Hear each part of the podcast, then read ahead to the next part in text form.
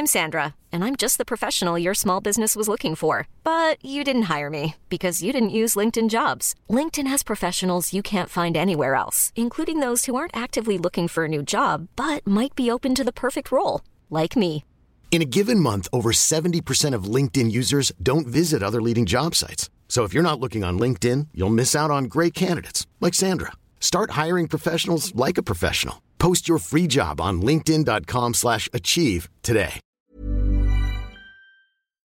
¿Tú crees que de haber habido una civilización muy antigua, que fue la que creó las pirámides, crees que hayan sido parecidos a nosotros o crees que hayan sido una raza distinta a nosotros?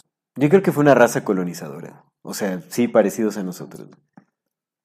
Te lo pregunto porque pues, los dioses egipcios tienen formas de cosas. Y en los programas pasados hemos especulado sobre que no eran tontos. La banda que creó las pirámides, por supuesto, no eran absoluto tontos, ¿no? No era gente que... Estaba escuchando en un podcast, justamente, que... No, no, fue en un podcast, fue en, una- un artículo que estaba leyendo. Y fíjate, fíjate cómo, cómo somos, en la generalidad, los seres humanos, amigo, de engredidos Sí. porque de- decían, los egipcios eran una civilización muy supersticiosa y muy mística, y entonces explicaban las cosas con, de acuerdo a sus creencias.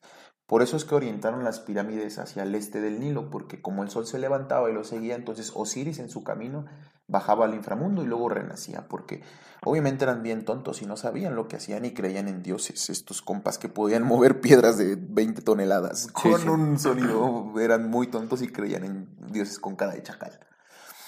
Entonces, desde esa perspectiva de que en verdad no eran para nada tontos, ¿crees que sus dioses, los seres que vinieron de otro, de otro lado, estos seres que vinieron a entregarles el conocimiento y que les enseñaron de muchas cosas, sí se parecieran a nosotros, güey? ¿O se parecieran a lo que nos muestran que eran? Pues no lo sé, porque también, o sea, las representaciones pueden ser simbólicas, ¿no? O sea, tal vez las figuras o los animales, ¿no? Eran representaciones de ciertos atributos, de, de ciertos roles, ¿no? Que, eh, o religiosos o sociales, o, ¿no? Como para escribir algún papel que jugaban, ¿no? Como, sí, el papel que jugaban en, en la sociedad o en, en- en su ramo de liderazgo, por así decirlo. Ahora, ya pensándolo bien, sí, eh, y tomando en cuenta lo que se dice como en, eh, bueno, lo que se menciona en las tabletas sumerias y todo este asunto, con el relato de los Anunnaki, como la experimentación genética, como ese, ese asunto, mm, yo sí creo que eran parecidos a nosotros, pero con ciertos rasgos diferentes, tal vez justamente eh, vivían por eh, mayores periodos de... O sea, su, su periodo de vida era, era mayor a nuestro, eh, ¿Seguro? tal vez su altura era superior también, pero era, era algo, algo similar, o sea, tal Mm, vez lo que hicieron sí, sí, sí. es que sí tiene sentido que lo que, o sea, por las historias que se cuentan, o sea, por, por varios relatos que hay, incluso en el Viejo Testamento, o sea, por varias cosas que se dejan ver, o sea, el libro de Enoch y todo ese, todos esos asuntos, eh, sí parece ser que haya sido, que haya habido una raza colonizadora que, pues también, o sea, no, no sé bajo qué circunstancias se hayan encontrado, si hacemos caso también en los eh, papers de Miles Mathis, que bueno, ahorita los vamos a, a- a mencionar.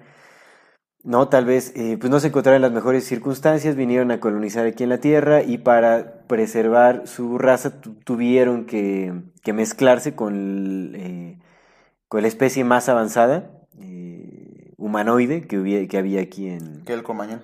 Exactamente. En Cromañón, algo así, algo Mm. así. Mm, mm. Va. Bienvenidas todas las personas que nos ven y nos escuchan. Esto es Amor Fati, el infinita brevedad del ser. Comenzamos.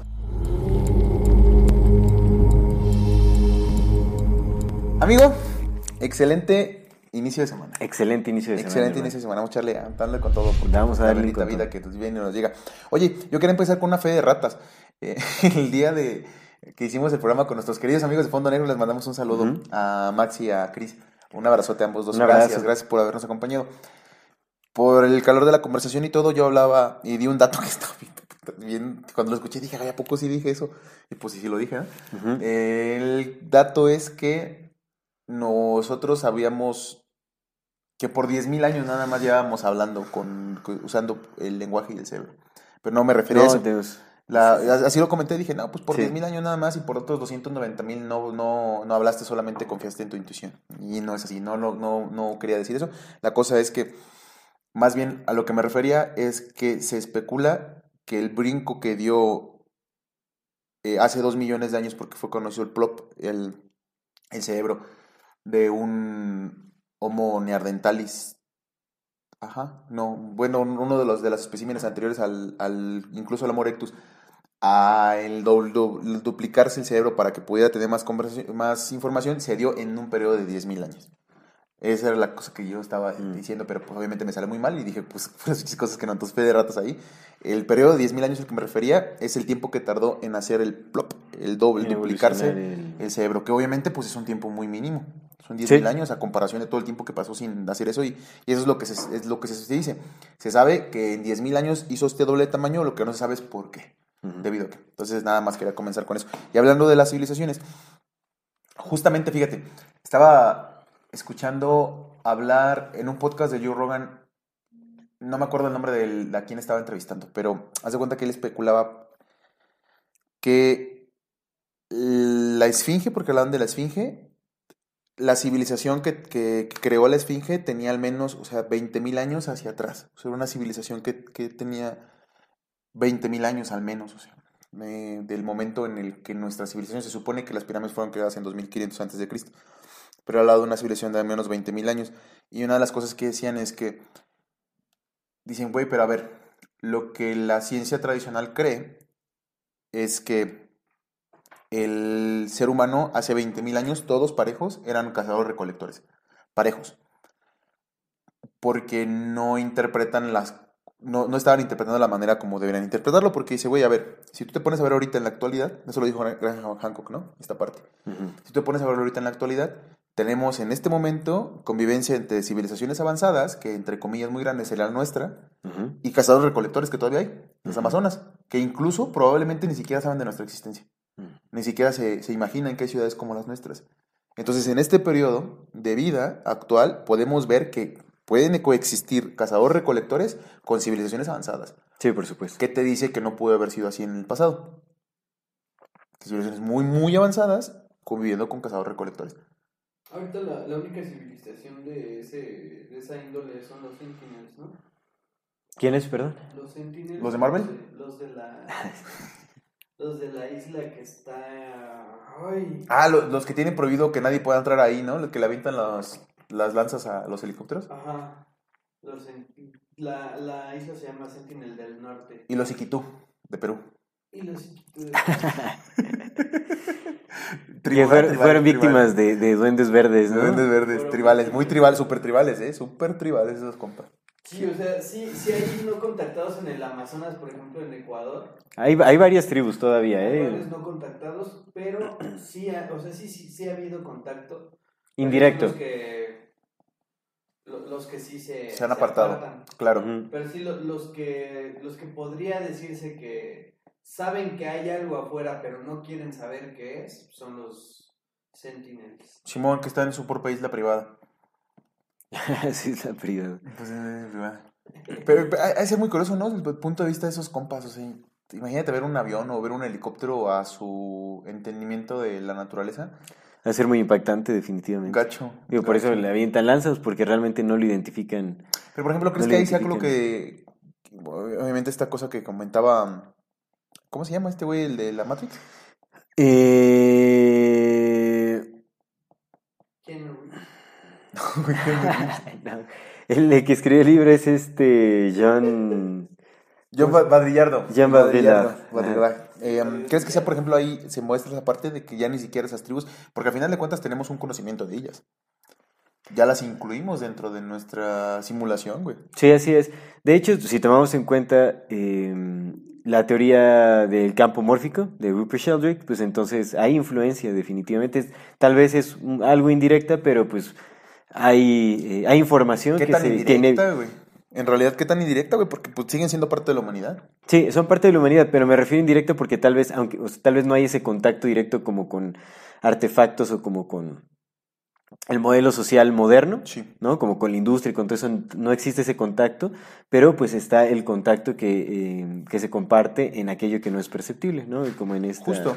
En te decía que qué tan de- de la porque, por ejemplo, si hablamos de, de inconsciente colectivo, también están ellos. Son humanidad, güey, no, no son diferentes a nosotros, solamente viven en una isla, güey, no han tenido el desarrollo cultural que hemos tenido nosotros. Ujú. Para bien y para mal, güey, porque no es que seamos una pinche civilización sota, así que digas, uy, que la civilización más avanzada del mundo, pues no, güey, estamos bien, güeyes. Pero siguen siendo humanos.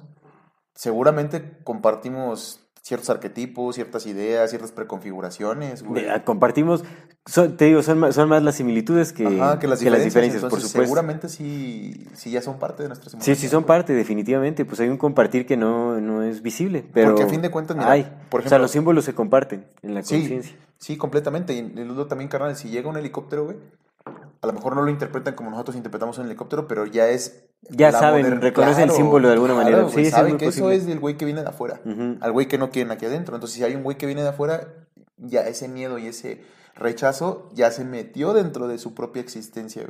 Y ahora ven estas cosas que pues, están moviéndose y a lo mejor tal vez no las ven como dioses ni mucho menos porque por eso las atacan, güey. Pero saben que son, que son malas de cierta forma, entonces ya las incorporan dentro de su propia cultura. Por tanto, ya son parte de nuestra simulación, güey. Le estamos aventando Sí. nuestras simulaciones a ellos también. Sí, esos pues, son símbolos que también están recibiendo. estaba locochón, ¿eh? Estaba locochón, la verdad es luego, que sí luego tiene- que un tiene mucho sentido. ese vato para de sus... Está, está compleja su forma de escritura. Pues no tiene este libro que se llama La Guerra que nunca existió. La guerra que nunca existió. La sí, Guerra del Golfo. sí. Ujú. Tiene, tiene varios libros, también tiene el de, de la muerte, te habla sobre la muerte, sobre el fenómeno de la muerte, sí. Gran pensador, gran pensador el. Ujú. Pirámides, amigo. A ver, échele. Pirámides. Cuéntenos la historia de las pirámides. Pues muy bonitas. muy bonitas, la verdad, ¿no? Así que. No, ahorita lo que se me viene a la mente es el. no sé si, si tuviste con la controversia que ocasionó esta turista, creo que era española, que se subió a la pirámide de Chichen Itza. No, era Estados Unidos, ¿no? ¿Era Estados güey. Unidos? Ah, de las dos, estadounidense y canadiense. Porque Según yo era europea. Habla- se- hasta, hasta donde yo recuerdo, ¿eh? A ver, vamos a, vamos a buscar ahorita que nos no, noticia. no, no nos está Que vaya, obviamente no, no nos vamos a enfocar en ese tema, ¿no? Ahorita que hablemos de las pirámides. De hecho, vamos a hablar de las pirámides de, De Giza, Egipto, sí, de hecho Egipto. vamos a justo. La gran pirámide de Egipto. Giza, exactamente, las pirámides de Egipto. Pero es que ahorita que las, las pirámides, ¿no? Es como... De Chichen Itza. ¿Tú fuiste a Bali? A Bali, Ajá. estuve en Bali, sí. Ajá. Y ahí también hay pirámides, ¿no? Bueno, basamentos. Hay templos, pero no son... eh, No, no, no, pirámides no. En- o sea, en, en Indonesia hay templos similares a... A los de Chichen Itza. Con bueno, formaciones eh, piramidales, sí, tal vez, pero sí, no. basamentos, según yo sí. En En Cambodia, en Cambodia es en donde hay pirámides. ¿Cambodia es otro país? Sí, Cambodia es otro país. Ok, ok, Está en el sudeste de asiático. ok, ok. Como acá en la... en la Entonces, en. Cambodia, en Cambodia es en donde se encuentran también esas, esas estructuras de tipo piramidales que están alineadas también que, con el cinturón de Orión. Hay basamentos, hay restos, ni siquiera restos, güey. Hay templos viejísimos. Sí, Y con una arquitectura impresionante. Impresionante. Que dices, güey, no mames, ¿cómo? sí, sí. Sí, es, es, es increíble. Pues bueno, sabemos que las pirámides de Egipto, no la gran pirámide, la gran pirámide de Giza, la Esfinge, todo esto por allá en Egipto es, eh, pues ha sido eh, el, centro de muchísima atención de, pues de, estu- de estudiosos, porque hasta la fecha siguen siendo un gran enigma, no se sabe con certeza quién las creó, cómo las crearon, en qué año las crearon, cuál es, cuál es su función, cuál era su función realmente. ¿no? Hay muchas teorías al respecto, la mayoría son tontísimas porque no encajan justamente con, con, eh, el tipo de tecnología que debería de existir en, en esos tiempos para poder crear eh, estructuras de esa índole. ¿no? Es decir, los cortes son perfectos, los ensambles son perfectos, eh, el peso de las piedras son, eh, es impresionante, estamos hablando de toneladas. 50, 70 penoladas por piedra. ¿Cómo cortas con tal precisión en aquellos tiempos? Porque bueno, te digo, o sea, se dice que, que fueron Ni ni en construidos. estos, ¿eh? ¿Cuándo se dice? ¿Cuál es Ni la en oficialidad? estos, no, no, no, ni en estos, por eso. La oficialidad es de hace 6.000 años, ¿no? Se dice. 2500 años la- para la gran pirámide de Giza, antes de Cristo. Se- antes de Cristo, sí, Antes, hace o sea, como 5.000 4000, años. 4500 más o menos. Como- 4523 porque estamos en 2023. Bueno, como sí, alrededor de 4.000, 5.000 años. 5000 años pon tú por así, por más viejo, güey. Y, fue, y según son las tumbas ceremoniales de, de, un, sac- de un faraón. Así es, se dice que son las tumbas de este Khufu, creo que es Khufu, ¿no? De Khufu. Khufu Panda. La tumba de Khufu, cuando en realidad no se han encontrado vestigios de ningún, o sea, no se han encontrado restos, ni, ni momias de ningún faraón, de nadie, no se han encontrado restos de Tutankamón se encontró una, una de estas, ¿no? Pero No, se encontraron en un valle, ¿no? Según yo, hasta donde ¿El yo Valle de los Muertos? Ajá, en el Valle de los Muertos. No se han encontrado restos en las pirámides. Ya no me acuerdo bien. Tiene mucho que, que acampé dentro de una pirámide. Una entonces, pirámide. Desde hace mucho que fui Tutankamón, entonces pues ya, ya los recuerdos se hicieron blur. Realmente lo que nos llevó a creer o a, o a adoptar este pensamiento, esta idea o esta historia falsa, pues fueron las películas hollywoodenses. Sí. ¿No? Como la película de la momia, en donde se metían en la pirámide y entonces Estaba ahí estaba. ahí. Sí, había, uy, este, cavidades gigantescas y todo. Con la realidad no es así. O sea, son pequeños, son eh, cavidades muy estrechas lo que hay en las pirámides. Son como canales, son como Justo. pequeñas cámaras. No, en realidad no, nada, nada, pero nada, nada que ver este con lo que pinta Hollywood sobre cómo es una pirámide. Es que, a ver, hay, hay que entender ciertas cosas. Primero, lo que se justamente es lo que se especula es que son 2500 años antes de Cristo por el emperador Khufu Panda, por el, el faraón. ¿no? A ver, es de- sí, ¿no? Sí, sí, es él. Khufu, a ver. Hace 2500 Es se el supone faraón. que se construyeron. ¿Cómo lo cómo dataron eso? Porque Sí, se hacen varias relaciones cruzadas. Una por el tipo de por el tipo de construcciones que hay.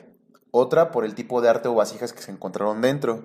Tercera, pues también hacen relaciones cruzadas de, ok, mira, como en este tipo ya sabemos que se construyó en esta civilización en tal año tal y se parece a esto, entonces hacen eso. Y la cuarta, por la datación del carbono 14. Pero es bien importante entender que ya lo hemos platicado muchas veces, el carbono 14 solamente data cosas que son restos orgánicos, no data piedra.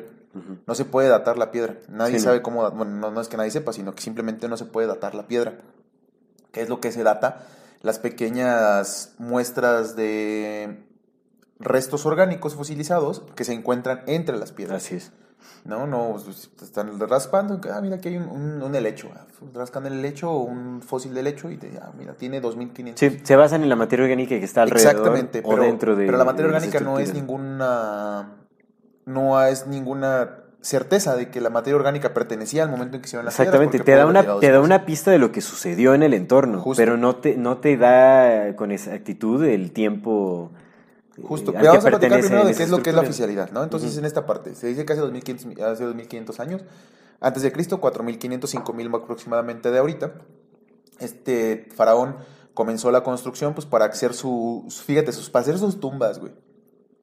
Hizo la grande y luego los otros dos faraones hicieron las otras dos.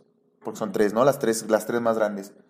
Es la gran pirámide Digo, pues, creo que sí fueron hace 5000 supuestamente, porque ¿cuánto tiempo se supone que se tardaron en construirla? O sea, si fueron esclavos quienes construyeron las pirámides, porque eso se dice en la oficialidad de las cosas. que fueron esclavos, que ahorita ya cambió un poco porque se dice que acaban de encontrar tumbas de los constructores. Entonces ya como que la parte de que los esclavos está un poquito sacando de lado y ahora ya se está metiendo que fueron constructores pagados, pero muy, po- muy poco pagados, ¿no? Por ese lado. Se supone que los esclavos eran los judíos, precisamente, que los judíos fueron los que construyeron las pirámides. Esa es la oficialidad de las cosas, bueno, lo que se dice. Lo que se especula, porque de todas formas no, no pueden ¿Y asegurar. sabes cómo sabemos eso? Por la de Ben Hur. Por la benjura. Porque estaba Ben Hur ahí construyendo. Bueno, el punto es que hacen esas tres grandes pirámides, o, sí, son esas esas son pirámides, como monumentos funerarios. Eso es lo que se especula. Y la esfinge, pues la construyeron también más o menos por esos, por esas épocas, por alrededor de esas épocas, mil años antes, mil años después, pero por alrededor de esas épocas. Porque la civilización egipcia tiene aproximadamente tres mil años de antes de Cristo de, de existencia.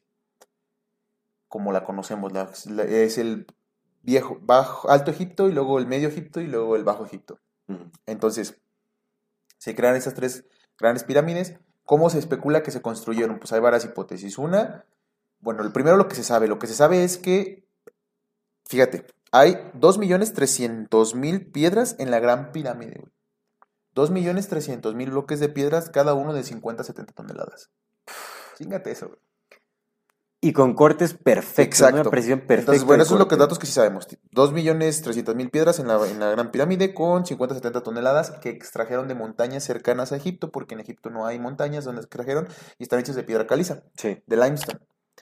Entonces, esos son los datos que sí sabemos, que están, de qué están hechas, cómo están hechas y de dónde las extrajeron, en teoría de dónde las Sí, sí, extrajeron. Piedra caliza. Piedra caliza. Cortaron los bloques allá y se trajeron los bloques ¿Cómo Que se supone que el limestone se encontraba En hasta del otro lado del río Nilo, ¿no? Sí, güey, sí, sí, en las montañas, lejos, güey. Pues en las montañas, porque pues ahí es, ese es cierto, güey. Sí, no hay montañas, ¿de dónde van a extraer la piedra? Tienen que ir a las montañas a extraer la piedra. Se trajeron la piedra, ¿cómo, cómo se especula que se la trajeron? Pues hay varias, hay varias en- entendimientos. Una que fue a través del río Nilo, lo que te hemos platicado muchas veces, que pusieron estómagos de buey en las piedras, los inflaron y echaron la piedrota y sobre el Nilo ahí con unas varitas. Así las fueron arrastrando por el Nilo. Pero si pesaban 50 toneladas. Es lo que se especula. Entonces, de, de- A ver, a ver, pero es que ahí ya empezamos con una gran, gran Eh, es que, güey, espera, ¿Cómo- vamos, te voy a decir las teorías. ¿Cómo, espérame, cómo metes una piedra de 50 toneladas en el... Mira, déjame contarte las que hay y ahorita ya las vemos. Ver, entonces, esa, es una, entonces la llevaron con sus varitas, güey, a través del Nilo. Y en la Gran Pirámide, que esto empata con lo que dice Miles Matis, en la Gran Pirámide hay canales para que se inunde por dentro. Y lo que especulan Mm. los, los arqueólogos es que esos canales eran porque aventaban las piedrotas así con sus varitas y por el mismo efecto de la- del agua, cuando subía, pues subía la piedra, entonces ya nada más la acomodaban así con su varita y ya quedaba, quedaba puesta. Esa es una. La otra, pues es la que todo, todo el mundo conocemos y todo el mundo sabemos por las películas. No, un chingo de esclavos Sí. con un chingo de, de troncos, que quién sabe dónde madre sacaron porque el desierto de Sahara es un desierto, pero con un chingo de troncos, güey, y echaban la piedrota, ¿no? Sa, Ya ve. sa, sa. Ya ve, les mandó troncos. Así que- No, porque ellos eran, eran Ah, sí, cierto, eran, sí, sí, no, pues no, fue este Ra o algún, Ra. este... Tal vez Irra, porque recuerda que han cambiado de, de dioses un chingo Sí, de veces, ¿no? Pero tal vez Irra por los periodos. Entonces, en- con esos troncos, aventaban uno, quitaban el de atrás, lo ponían enfrente y ya, fum, fum, fum. Así, dos millones trescientas mil piedras. Las fueron hacia allá. Y la tercera, que ahorita es como la más moderna, que se está especulando y que dicen, ah, no, esta es, es como que sí tiene más sentido, es que las fueron arrastrando por la arena, así nada más, solamente que mojaban la arena. Le echaban agüita. Y como se hacía como lodo, pues resbalaba mejor. Así que con salivita resbalaba mejor, güey. Sas, sas, sas, sas, Sí, y sí, ya, llegaron hasta, hasta allá. ¿Y cómo la subieron? Por rampas, rampas con troncos. Y sus varitas. Más troncos. Ay, sus varitas, sus varitas. Las varitas se empujaban con varitas. Sí, güey. Entonces todo así, ¡ay! No se rompían las varitas que... Bueno, aquí creo que ya era lomo, ¿no? Porque pues tenían que subirlas así como, uy, chingo de esclavos, Simón. Esas son las tres especulaciones más grandes que de cómo se construyeron las, las pirámides. Fíjate, aquí, aquí me gustaría, como- ahorita, ahorita ya vamos con esas partes al, al, al debunk. A mí me gustaría comentar algo que se me hizo muy interesante que dijo Graham Hancock. Me gustó mucho cómo, cómo lo puso ahí, es que dice, güey, mira, si tú Sí, como... Sí dijiste de- que se construyeron primero desde dentro hacia afuera. Ah, también esa es otra especulación, claro, claro, es otra especulación que dicen, ¿cómo fueron? Es que fueron desde adentro hacia afuera, de así. fueron, haciendo desde. Y lo último ya fue el tope. Porque también hay otras peculiaridades dentro de las pirámides. Por ejemplo, hay unos bloques de granito. Ah, porque esa es otra cosa. No solamente hecho de piedra caliza, sino que tienen otras incrustaciones de granito. Otro tipo de, de piedra que Así es. granito súper duro, güey. Súper duro. Y encontraron hasta cuarzo. Ajá. Piedras con cuarzo, sí, ¿no? con, justamente con cristales. Con cristales. Con cristal. así es. Bueno, el punto es que hay unas piedras de granito adentro que no entran por las puertas. Entonces, lo que se especula es que se pusieron primero ahí y luego sobre eso se fueron construyendo. Se fueron haciendo estas, estos, estas tumbas, güey, para los faraones. Sí, sí, sí. Pero bueno, lo que dice Graham Hancock que me gustó mucho es que dice, güey, es que mira, si tú eres un arqueólogo y tú empiezas diciendo, eso es imposible, entonces no das una teoría cierta, sino que te cierras a todo el mundo de las cosas que podrían ser porque ya dijiste no. No puedes haber sido movidas por, por palabras, por magia, güey. Entonces, ah, te lo cerraste, güey. Entonces ya dijiste que no y ya no te moviste y entonces tienes que inventarte un chingo de mamadas para hacer que, que- que empaten mamadas que son ir- irrisorias, ¿no? Sí. Porque es cierto. Es cierto. Entonces esas son las, las, las tres Que Graham. Hancock dice que sí fueron humanos quienes la Sí, construyeron. pero ahorita vamos a esa parte, güey. A ver, entonces, ¿qué? ¿Cómo, cómo, cómo llevaron en, su bol- en sus bolsitas, güey? Pues mira, es que aquí dice, estoy leyendo como de, de la BBC, lo que dice, para elevar sus imponentes pirámides, los egipcios tuvieron que trasladar gigantescos bloques de piedra y estatuas de toneladas de peso por el desierto, y lo hacían sobre grandes trineos de madera. Chimón, qué chingón. No puede ser, es que no tiene sentido alguno, pero no tiene sentido alguno. No, pues no, en absoluto tiene ninguno, pero es ju- justo es eso. O sea, tú dices, güey, a ver. ¿Cómo nos, cómo nos comemos teorías así de... y la- las damos por hecho, ¿no? Es es que como... como la oficialidad de las cosas es lógica. O sea, ¿y No cómo tiene lógica. Es una alguna. lógica y lógica. ¿Cómo vas a arrastrar? O sea, porque dicen trineos, no dicen carritos, o sea, dicen trineos. Trineos de... O sea, ¿cómo Es que una a- vez nevó ¿Cuánta, Y ma- aprovecharon esa nieve, güey, para... ¿Cuánta madera necesitas para hacer un, o sea, un trineo lo suficientemente fuerte para que te resista una piedra de 50, 60 toneladas? güey? Pues es que y no una, sino varios. No creo que hayan tenido. La, imagínate. O sea, ¿iban una por una o cómo, güey? ¿Iban una Sí, por una? de una por una. ¿Así dicen que fue una por una? Pues cabrón, échate 3 de 70 toneladas a un pinche trenadito de madera. Tienes que hacer una por una. Pudieran, o sea, pudo haber, si- pudieron haber sido. Es que no tiene sentido, porque ¿cuánta gente necesitas? No, pero hay, o sea, aparte son un montón de bloques, güey. Son, no son un montón, son 2 millones 300 mil bloques. No se tardaron dos millones de días. ¿sabes? Ahí te va, ahí te va. En un más o menos que estuvieran sacando 10 piedrotas de esas por día, güey. De allá, 10 nada más, güey. Porque estaban a 70 toneladas, güey. Mira, yo quiero leer es- este artículo, es de National Geographic. 610 años para lograrlo, canal. 610 años a un promedio de 10 piedrotas de esas por día, güey. Porque están hablando de 50, 70 toneladas. Y solamente es trasladarlas, porque aparte nos falta subirlas. 610 años. ¿Y cuántas pirámides son en, en, Ah, en Egipto? ahí te va, ahí te va ahora otra cosa, güey. Son tres. Ahí te va, es que eso es justo eso, no son tres, güey. De hecho, una de también otro de los grandes misterios que no se toca y que no se habla y que nadie sabe, güey, o sea, los que saben saben, güey, pero la gente no sabe, es que son tres pirámides chingonzotas, güey, estas grandes y las que sí construyeron los egipcios, sí, egipcios nuevos, son como, hay como otras 60, 70 pirámides, pues, todas pedorras. O sea, no, no estoy disminuyendo ni nada porque son pirámides, yo no la podría hacer, güey, pues no mames, yo no sé construir pirámides. Sí, sí. Pero son pirámides, son chiquitas, güey. ¿Ha- ¿Has ido a Calixtlahuaca? Sí. Las de Calixtlahuaca están chingonas, güey, a comparación de esa. De las que sí construyeron esos güeyes. güey. Ah, pero sí están chingones. Están chingonas, no, claro que están chingonas, güey. Pero nada más para darnos una idea, o sea, nada más para darnos una idea, güey. Mira, busca Ah, que son esas, esas, ¿no? esas, Sí. güey, esas, y de esas hay varias, güey. De esas sí hay como 50, 60. Pero es que, mira, es que estas igual se ven súper erosionadas. güey. Yo sé, güey, pero esto es muy diferente de esto, cara. Sí, no, completamente. Esas de allá no están ni... No están- Parece que estaban como practicando, ¿no? Así como de que estaban intentando Re- replicar. re- replicar, güey. justo. Esas sí son tumbas, güey. Esas son tumbas, carnal. Que dijeron, ok, esas son las tumbas chingonzotas, nosotros vamos a hacer nuestras tumbas. Ahora, para los que quieran investigar más, busquen ahí las, el resto de las pirámides de Egipto, así nada más busquen. ¿Qué, qué, pirámides de qué Egipto, fotazo? pero Bueno, las no es sean. foto o es edición. Este. Tal vez esa, pues. Es de National Geographic. Ahora, ¿qué sucede? Que, mira, fíjate a la, a la imagen. Ves que así es como. Ajá, así, así eso es. iba. Que las pirámides originalmente, por la erosión y porque la gente se ha chingado un chingo de cosas, las pirámides estaban completamente lisas, güey. Sí, completamente. Ahorita ya las vemos erosionadas, pero los bloques eran lisos, estaban tallados a la perfección. Sí. Eran completamente lisos. Y se especula que en la punta de la pirámide había una punta de cobre, Ujú. que se chingaron. Pero los, los bloques de caliza que cortaron eran completamente lisos, eran cortados a detalle, carnal, y no tenían esa erosión de las, pied- de las piedras. Ca- Caso diferente a las que sí están construidas por los, las más pequeñas, güey. Además, se dice que tiene eh, ocho lados, ¿no? La pirámide. O sea, que no, es, no, no son como los cuatro, Ah, que tiene sino son más. ocho. O sea, tiene como en, en medio de cada, de cada triángulo, digamos, eh, es como un doblez hacia adentro, así, Sí. ¿No? Es ligero, pero que se alcanza a ver desde, desde, desde una perspectiva aérea. Exactamente, está como cóncavo. Entonces son ocho, y eso es una precisión impresionante. Es correcto, y no sabemos mucho de las pirámides tampoco. La realidad es que, por ejemplo, se sabe que está la Cámara del Rey, que le llaman la Cámara del Rey, la Cámara de la Reina, y tres canales que las conectan. Pero apenas, justamente eh, reciente, se acaba de descubrir que a través de estos análisis, mediante láseres, pero ya es que hacen como un análisis de láser de la piedra, se descubrió que arriba de la Cámara del Rey hay otra cámara nueva. Entonces, hay un chingo de cosas que no se han descubierto de las pirámides, pero muchísimas. Entonces eso va, que tienes tres grandes pirámides muy diferentes al resto de las que son como 60 pirámides que están alrededor, güey.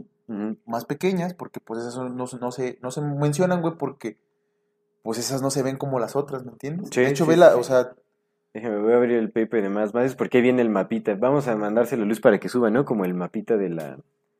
también mándale esa foto, ¿no? Sí, sí, sí, también este. Que bueno, es de National Geographic, no sé si nos vayan a, a nomás demandar. ponemos el crédito de National Geographic.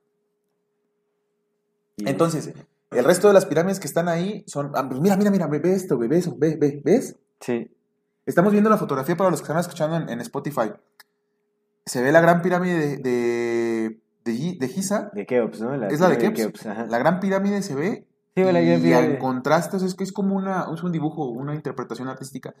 Pero desde ese punto de vista en que lo están mostrando, desde esa perspectiva, el contraste con las otras pirámides, con las pequeñas, es brutal.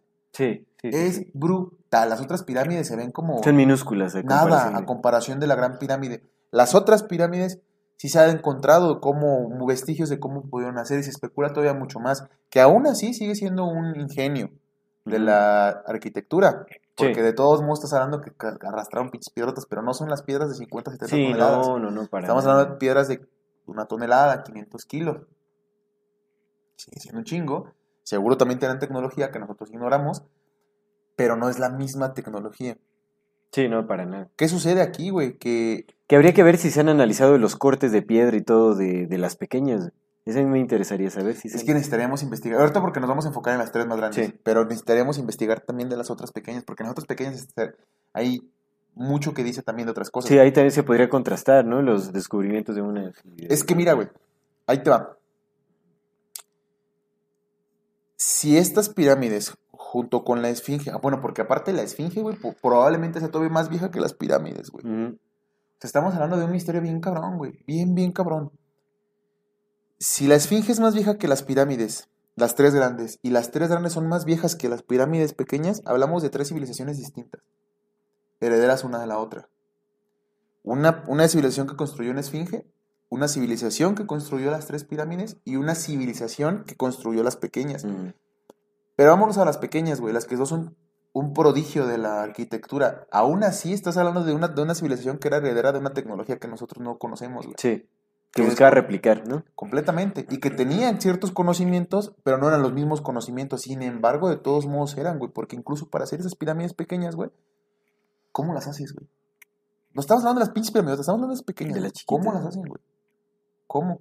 ¿De dónde? Tienen que cargar piedras de una tonelada, ya no las de 50, pero sí de ¿Ha una. habido algún intento de réplica de pirámide moderno? No, ¿No, verdad? No, pues no, ay, no se puede, güey. No, se, no las pueden hacer, güey.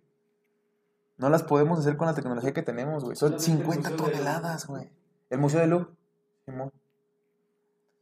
Pero bueno, es, es otra. Es no es con cristal. piedra, es cristal, sí, sí, sí. es es- cristal, Carlos.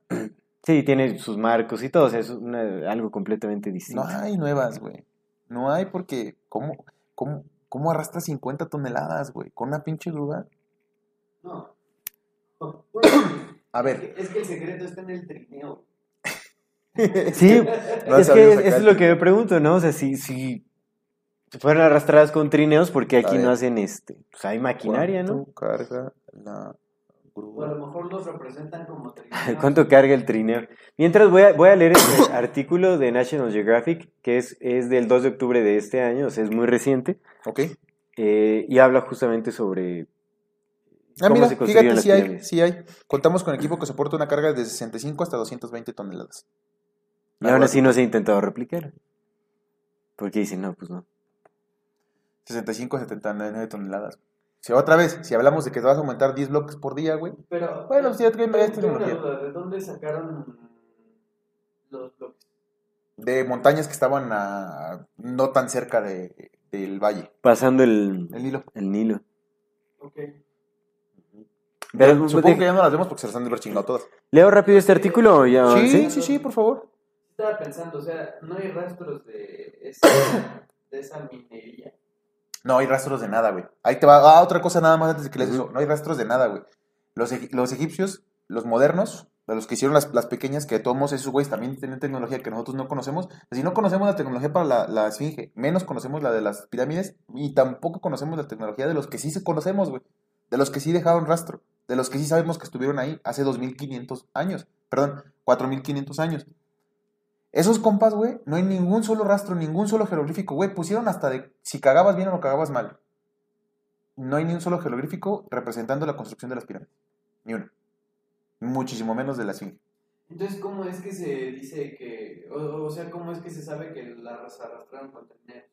No, esas son las especulaciones. Lo que se sabe es que la- el material de la piedra caliza, el más cercano, se encontró en unas montañas erosionadas que estaban cerca de allá, o sea, que es donde las extrajeron. Eso es lo que se sabe. Que este, este material empata con el material que está acá. O sea, de, de esto solamente hay hasta acá. Aquí alrededor no hay, hasta acá. Entonces, seguramente lo, lo trajeron de acá, que es lo más cercano. No pudieron haberlo traído otros. De acá lo sacaron. Eso, es- eso es lo que se sabe. De dónde viene el material. Cómo llegaron allá, todo son especulación. ¿Y están sobrepuestas o pegadas? Digo, ahorita pues ya está. Más que sellada. Es una muy buena pregunta. Creo que no hay, no hay cemento. Están ahí por el peso. ¿Pero qué, qué, qué? Del... De que si están pegadas con algo. La- estas, las pirámides están selladas, completamente selladas. Pero es por el peso de las piedras. Pero es ¿no? por el peso, están como comprimidas, así Es como- que es tecnología, güey. Porque, mira, adelantándonos un poco lo que dice el Miles Matis, es que justamente la densidad, el tamaño y todo lo que tiene está hecha así para que se compriman a sí mismas. Ajá. Si hay un, si hay un hueco en la piedra, güey, no hay manera de repararla porque tendrías que taladrar y taladrar es hacer otro hueco. Sí, y harían grietas, exactamente. Es Entonces, una- y una no existe un perfecta. material, no existe un material que pueda sellarlas perfectamente. O sea, no, no existe un material. Ajá. Y están perfectamente selladas por... lo- Imagínate que, te- que estén perfectamente selladas Por el por, los cortes tan precisos y perfectos y porque el diseño de la pirámide está justamente hecho para que, para que se comprima y quede completamente sellada. Mira, si quieres de eso, yo te doy unos datos más de las pirámides que están bien impresionantes. Vamos, vamos, a ver si lo leo. Este es para que nos demos una idea de qué es lo que dice la oficialidad de las cosas Por favor, más actual. échele. Este es un artículo de National Geographic en español Shout out para National que Geographic. se titula ¿Cómo se construyó la pirámide de Keops? El enigma que rodea esta maravilla del mundo antiguo. A lo largo de la historia, investigadores han buscado explicar cómo se construyó la pirámide de Keops hace 4.500 años. La construcción de la Gran Pirámide de Giza, también conocida como Pirámide de Keops, ha sido un enigma que ha desafiado investigadores y arqueólogos durante siglos. A pesar de las múltiples investigaciones, la pregunta de cómo los antiguos egipcios lograron construir esta obra arquitectónica sigue sin respuesta definitiva. Aquí se admite, no hay respuesta. No hay, pues es que no hay, güey. La pirámide es la única maravilla del mundo antiguo que sigue en pie. Pues iba a seguir. Los análisis señalan que su edificación duró alrededor de 27 años. Y que miles de personas, esclavos en su mayoría, habrían participado hasta completar los 146 metros de altura. A lo largo de la historia se han elaborado teorías, al- teorías alrededor de ella, incluso unas que señalan que los aliens intervinieron en su desarrollo o que gigantes ayudaron a completarla hace 4.500 años. Que son, que, que, que esas parecieran ser las más. Las más cuerdas más de las que... Las más que- cuerdas, justo, carnal. Esos parecieran ser las más en busca de una explicación para la pirámide de Keops. Ludwig Borchardt, en su trabajo Das Grabdenkmal de Königssaure, bueno, Ah, disculpen la pésima pronunciación alemana. No, está horrible. En 1910 sugirió que una rampa helicoidal, es decir, una rampa en forma de espiral que rodeaba la pirámide, se utilizó para elevar los pesados bloques de piedra hasta su posición final. Eso habría permitido que los constructores esto, esto habría permitido a los constructores subir mientras transportaban los bloques y a medida que avanzaban la rampa también se movía hacia arriba. Sin embargo, esta teoría ha sido objeto de debate y críticas debido a la falta de evidencia sobre la existencia de dicha rampa, y porque no tiene lógica. ¿Qué rampa te va a aguantar piedras de 60 toneladas? Una pinche empezar? rampa que de entrada te tuvo que haber costado un huevo construir. Sí, exactamente. Pero ¿no? O sea, simplemente para la rampa. que te toma más de 27 años construir. Nomás la pura rampa. La pura rampa, por supuesto. En 1997 surgió otra teoría de una rampa externa más tradicional. Mark Lenner, en su obra The Complete Pyramids Solving the Ancient Mysteries, explicó que los egipcios construyeron una rampa de adobe que rodeaba la pirámide para transportar los bloques de piedra hacia arriba. Su investigación se basa en estudios realizados en el sitio de Giza y ha contribuido a una comprensión, a una comprensión de la logística involucrada en la edificación. Una de las explicaciones más recientes e innovadora es la de Jean-Pierre Houdin, quien propone una rampa interna en espiral dentro de la propia pirámide. Lo que decía Luis. Él que argumenta que esta permitió a los constructores elevar los bloques utilizando un sistema de trineos y contrapesos. Contrapesos, güey. Contrapesos para levantar 70 toneladas. lo que minimizó la necesidad de rampas externas. Su enfoque se basa en un análisis detallado de la estructura interna de la pirámide y ha generado un interés considerable en la comunidad arqueológica. Heródoto, el historiador griego, propuso en el siglo V a.C. una teoría sobre la construcción de la pirámide de Keops que se basaba en relatos de la época. Según sus escritos, los egipcios utilizaron una serie de rampas exteriores y máquinas simples, como tornos y palancas, para levantar los enormes bloques de piedra. Él menciona que los bloques se transportaban sobre máquinas de madera lubricadas con agua para reducir la fricción. La pirámide fue edificándose de modo que en ella quedan, que- quedasen unas gradas que algunos llaman escalas y otros altares. Hechas así desde el principio, iban levantándose y subiendo las piedras ya labradas con cierta máquina formada de maderos cortos que alisándolas desde el- alzándolas desde el suelo las ponían en el primer orden de gradas, menciona el escrito. Que Porque la recordemos que teoría- los, los griegos eran descendientes directos de los De los fenicios, por supuesto. fueron los que le pusieron vocales a su... Sí, sí, sí. Sí, no, definitivamente. Recordemos que las élites estudian el, el griego antiguo, Es correcto. como de Y ley. estos, y estos güeyes eran élites. Así es. O sea, el engaño ha sido desde siempre. Aunque la teoría de Heródoto es una de las primeras, carece de detalles técnicos y precisos, así es. Y las investigaciones modernas han planteado dudas sobre su viabilidad. Y es que esa es la cosa, Y eso es todo lo como- que sabemos. Eso es todo lo que como sabemos. todos quieren encajar. Fíjate, eso está chido. Lo que esta también es una, un, un pensamiento del gran Hancock que reproduzco porque me gustó y tiene, está interesante. Dices que, güey, a ver, si tú vas a buscar, si quieres eh, explicar la construcción del mundo antiguo con tu tecnología moderna, pues evidentemente quizás no encuentres rasgos, rastros, rastros de alguna tecnología, porque pueden que tu tecnología sea completamente diferente, güey. Entonces, si tú buscas una tecnología, si tú quieres explicar cómo construyeron eso desde tu punto de vista moderno, güey, de ahí estás partiendo mal. Sí, Porque no funcionaban como tú. Así es. Evidentemente funcionaban de una manera distinta, güey, una manera muy precisa que pudo hacerlo. O sea, si tú quieres explicar que con un bendito trineo de madera, güey, cargas un bloque de 70 toneladas. Desde un punto a chingo de metros, kilómetros, desde allá hasta acá, güey, que con tiempos te tomaría 610 años en completar. Como a, a mí lo que lo más incongruente en toda esta historia es que tomó 27 años levantar No, güey, ¿cómo? las, las pirámides. Mira, o sea, no si tiene da sentido 10 piedras alguno. por día son 610 años, fíjate. Ujú. Este es un mensaje para las personas que nos ven y nos escuchan. en la infinita brevedad del ser. Yo soy Aldo Acra Yo soy César Jordán. y este es un video para invitarte a que te unas al contenido exclusivo que tenemos preparado para ti. tendrás acceso a videos privados, Escenas detrás de cámara. cámaras y bloopers. Podrás ver los episodios Antes de ser publicados, recibirás regalos exclusivos por parte del equipo de Amor Fati y 145. y muchas sorpresas más. ¿Qué esperas? Únete al contenido exclusivo de Amor Y Fati. en la infinita verdad del ser. Hasta luego. 2 millones 300 mil bloques, amigo. Ajá, 2 es que más bien tienes 300 que mil bloques. exactamente. Entre, vamos a... Entre, entre 27. Sí, entre 27 años. ¿Cuánto necesitas para 27? Ahí está. Necesitas 85 mil 185 bloques por año. ¿ok? Ujú. Por año. Entre, Entre entre 12, 365. Entre 365. Entre pensando tres. que nunca, que nunca, güey, nunca descansaron, ni un solo, ni un solo día, güey. Pues sí, porque 234 eran esclavos, bloques. Güey, les valía verga. 234 bloques de 70 toneladas por día, güey. 234 bloques por día tenían que cortar, Kilómetros, sacar- kilómetros de distancia. Ajá, eh, primero era tumbar de allá. Ponle que lo vayas ya que ya, ya tuvieras a, a tu avanzada tumbándolos. Que ya los ya te ibas a tu avanzada tumbando, que se dedicara nada más a, a tumbar bloques. Tuvieras otra avanzada que se dedicara a pulirlos. pero oye, de todos modos, carnal, tienes que transportar 234 Sí te das- bloques de 70 toneladas diarios. pero mira, si te das cuenta de que aquí no se habla del método de extracción de la piedra. ah, no, no, porque, no, no. porque para empezar, o sea, primero, la piedra cuando se extrae de la montaña no sale ya en forma Sí, perfecta. Sí, sí, claro. ¿Cómo explicas los cortes? Tiene, es lo ¿Y que cómo te digo. explicas que hagas todo eso en 27 años? O sea, ¿cómo vas a cortar piedras de...? Porque aparte, o sea, la piedra tiene... Para, para que la cortes así, para el ensamble de una pirámide y pesa 50, se- 60 toneladas, cuando la cortas tiene que pesar más, tiene que ser más grande porque la vas a ir cortando y vas a perder cachos. A ver, fíjate cuánto, cuánto, busca ahí, cuánto pesa un carro promedio. Un carro. Así. 2.5 toneladas. Ah, Ok, va. ¿Sí? ¿Seguro? Ok. Vamos a, vamos a, vamos a creer a Don Luis. 1200, eh, una, uno- 1.2 o 1.5 toneladas. 1.5 toneladas, fíjate. ¿eh? Ya que estaba 1.5 pensando en toneladas. Una troca ya. Fíjate, este. Ahora, ahí te va. Pesa como 2 toneladas. güey. No, aquí uno- 1.2. Matemáticas, hijo, porque para nada más, nada más para mostrarle aquí a la gente que todavía no nos siga creyendo que estamos locos, nada más por la pura matemática se los demuestran. 274 piedras por día tienen que transportar, que cada una pesa 70 toneladas. Estás hablando de 16.380 toneladas que tienes que mover diario.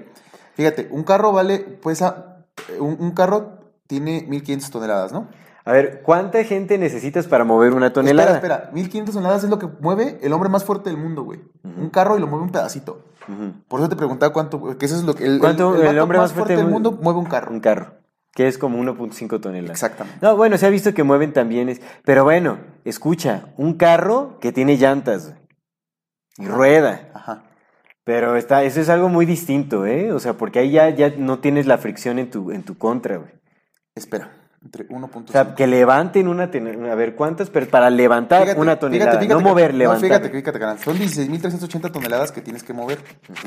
Entre 1.5. 10.920. O sea, necesitarías 10.920 de los seres humanos más fuertes para mover 16.300 toneladas diarias, güey. 10.920 seres humanos ultra fuertes, güey, para mover ese peso. Más los ultra fuertes que están cortando, más los ultra fuertes que están puliendo, güey. ¿Estás Mira. hablando? Aquí se dice, para levantar 500 kilogramos se requieren 6 hombres. 500. Esa es la media tonelada. Va. O sea, necesitas ¿Cuánto 12, pesaba cada una? 12, 60 toneladas. 12 personas. Él, es- él está, tú estás diciendo que pesa 70 toneladas, asumiendo que cuando haces el corte de la piedra, ¿Qué tiene que pesar inevitablemente más. O sea, cuando extraes la piedra de la montaña, no va, no va, este, no sale cortada perfectamente, ¿Y la tienes cómo que... las- ¿Cómo las cortaron? ¿Cómo las extrae, cómo las extraen, cómo extraen esos cachototes de montaña? Para empezar, y después cómo los cortan. Los números son insostenibles. ¿Cuánto tiempo te tiene que tomar? güey? Los números son insostenibles porque, mira, pensando que son. 12 personas por tonelada. Fíjate, pensando que necesitas 12 personas por tonelada, baja el número. Y dices, bueno, a lo mejor ya es un número Pon 10, 10 personas por tonelada. entre 10. Ya baja. Estás hablando de 1638 personas diarias. Para mover ese Para, pedo. para mover qué? Para mover 12, para mover todas las, las 16.380 toneladas que ocupas. No, no, no, no, no, estás haciendo súper mal la cuenta. No, amigo, mira. Si por una tonelada necesitas, necesitas, Por eso. este, Si de- para- por una tonelada necesitas Seis. 10 personas. Ajá, por eso, 16.380 entre 10. ¿Cómo que entre 10 por 10, güey? Estás hablando de tonelada, Ah, la sí, tienes que cierto, como... ah, lo, lo estoy dividiendo, güey, lo estoy dividiendo No bien. manches, bien claro. cabrón. Claro, tienes toda la razón. Pues ya 10 por 60. 163.800 personas. 164.000 personas. Tienes toda la razón, güey. Estoy hablando. Sí.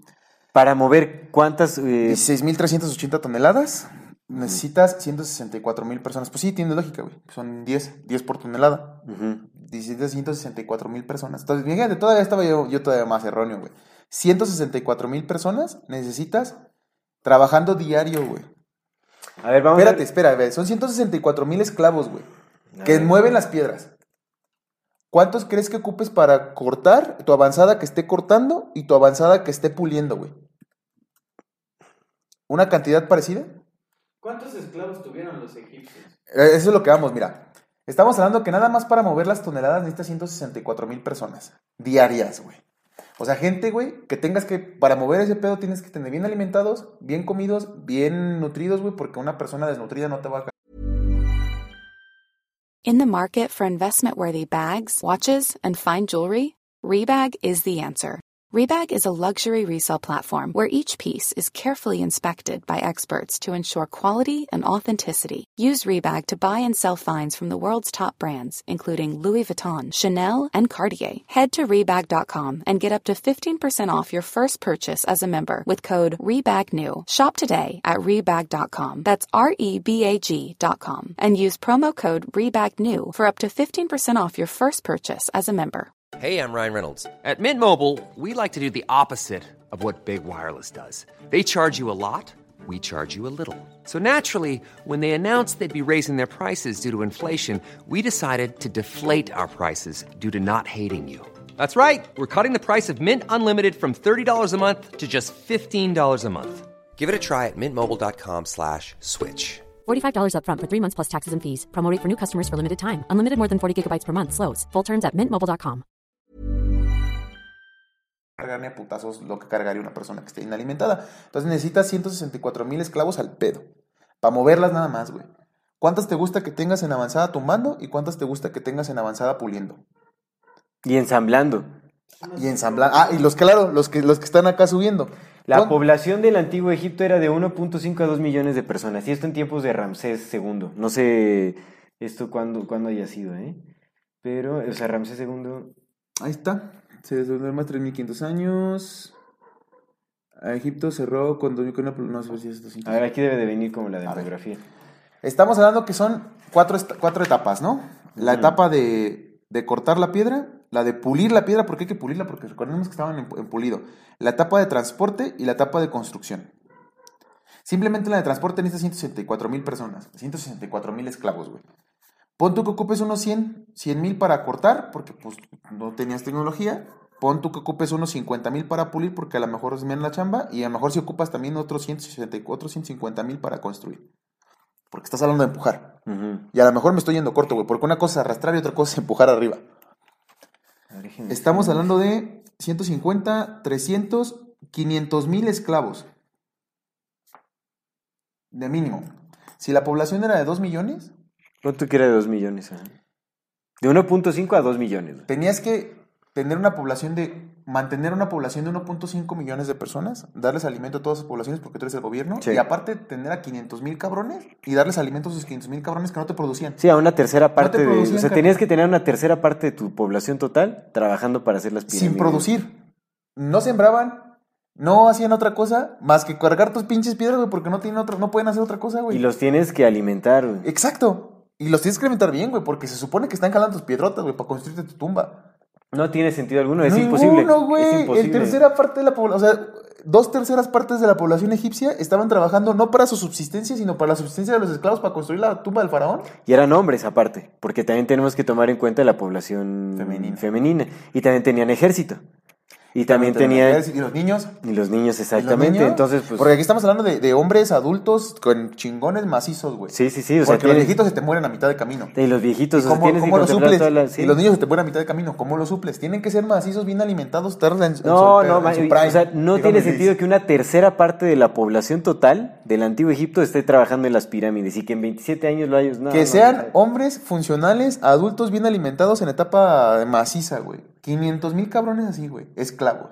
Sí, porque aparte, supongamos que, bueno, y es- eso es por lo que, lo que se dice actualmente, este artículo de National Geographic dice que 27 años tomó levantar las pirámides, o la pirámide. Bueno, es que ahí estamos hablando de una pirámide. Una. Una, güey. Una, la chingonzota. Exactamente. No, ahora imagínate. Ahora, pon tú que hagamos caso de que no fueron 27 años, sino 610 años. ¿Cuántas generaciones? Pero ¿Cómo sostienes el 10 trabajo? Exactamente, pero ¿cómo sostienes ese trabajo por seis generaciones? Ajá. Por seis generaciones, justo. A menos que, como lo hemos platicado, güey. O más, porque estamos hablando de una sola pirámide. Que como lo hemos platicado, güey, pues vives un chingo de años. Tienes el tiempo para supervisarlo. No se sostiene. Ahí te va. No se sostiene, Ahí sí, te va. no. Ahora, Vámonos, vámonos ahora sí, recio. las chidas, güey. La primera, la que dice. Esto lo dice Graham Hancock. Puta, ¿cómo me cuesta trabajo pronunciar su apellido? Graham Hancock y Randall Carlson. Ujú. Y está muy interesante cómo lo proponen porque sí, sí, sí, eso existe, güey. O sea, lo que dice es que, voy a ver, ¿por qué piensas en tecnología como tú la conoces actualmente? Primero quítate esa parte, no pienses en su tecnología como la conoces ahora. Hay un montón de registros de los de en Egipto, en sus jeroglíficos y en todo lo que dejaban de registros, hablando de que había sacerdotes que podían mover las piedras con el sonido de su voz, con las palabras, que encantaban a las cosas y las cosas se movían mágicamente por el aire y llegaban. Ok. Y entonces dice el Rand- el Randall Carlson, dice, güey, es que ahora, mira, no te voy a contar, le dice al Joe Rogan, le dice, no te voy a contar, güey, porque esto es secreto, porque así se chingaron al Tesla, por andar contando, güey. Pero ya están a punto de sacarlo, entonces te voy a contar una probadita. Después voy a venir a tu podcast y ya hablamos de estas tecnologías nuevas que se están desarrollando, porque aparte van a ser libres, dice, para que nadie se las pueda chingar. Me dice el vato, y tiene, esto, por supuesto, sí funciona. Sabemos que la materia funciona a través de vibración. Entonces, cuando tú conoces la frecuencia vibratoria de ciertas cosas, puedes meterte con esas cosas. Y entonces muestra una, un- una especie de diagrama de los elementos y sus frecuencias vibratorias de cada elemento, bien dibujado y todo el pedo, hecho por otro científico. Entonces, dice, por ejemplo, con el helio puedes trabajar para crear, ciertas, para crear ciertos combustibles a través de la vibración del helio, la manipulas, asas, asas, asas, y crece. Eso está en todo sentido del mundo, güey. Sí. Eso se hace. Se hace, la vibración, el sonido modifica cosas. De hecho, no sé si Sí, han por visto alguna vez vieron, la, la- nos- la gente que nos está viendo, si alguna vez vieron Big Bang Theory, hay un capítulo donde ponen en una bocina un plasma, pues le ponen un Cynetics, ¿no? O sea, es la... ¿Cómo se llama? Cine- ¿Cinética? La cinética. La cinética. Entonces echan un, un- líquido plasmático, lo ponen y empiezan a hacer sonido y entonces el sonido empieza a hacer formas del, del líquido. Sí. Y se ven, se ven chidos, es un experimento muy divertido. Todo el mundo lo podemos hacer. Todo el mundo sabemos que el vidrio se puede romper con ondas sonoras. Ujú. Porque llegas a la vibración del vidrio, la rompes y se quiebra. Puedes modificar a través de, de ondas sonoras ciertas cosas. O sea, Eso, eso, eso es así porque es vibración. Entonces lo que dice este compa es que dice, güey, ¿por qué ignoramos eso? ¿Por qué ignoramos la misma cultura que te está diciendo cómo lo hacían? Mm. Te está diciendo que había sacerdotes que tenían la tecnología como para que a través de ciertas vibraciones y ciertas ondas sonoras movían cosas, güey. Y fíjate, esto a mí me hace mucha, mucho sentido, porque una de las cosas que dice la Biblia es que Dios tiene 14 nombres secretos, y que si tú develas alguno, despiertas esa energía. Por eso son secretos, güey. Por eso solamente algunos, algunos conocidos los, lo saben, o sea, los que más conocen saben los nombres secretos de Dios, porque eso despierta ciertas energías. Y uno de los mandamientos es, no conjurarás el nombre de Dios en vano. No jurarás, no conjurarás, como si de cierta forma ciertas pronunciaciones de las palabras trajeran esto. Lo hemos platicado muchas veces cuando tú dices fuerza, no es lo mismo cuando dices fuerza, Sí. porque eso cambia la palabra, cambia la entonación, cambia el sentido. Por eso los lenguajes ma- madres, como el latín, el griego, el hebreo incluso, dependen por completo de la forma en cómo pronuncias las palabras. Por eso el poder de el Terrence McKenna, más allá de lo que decía, era cómo lo decía.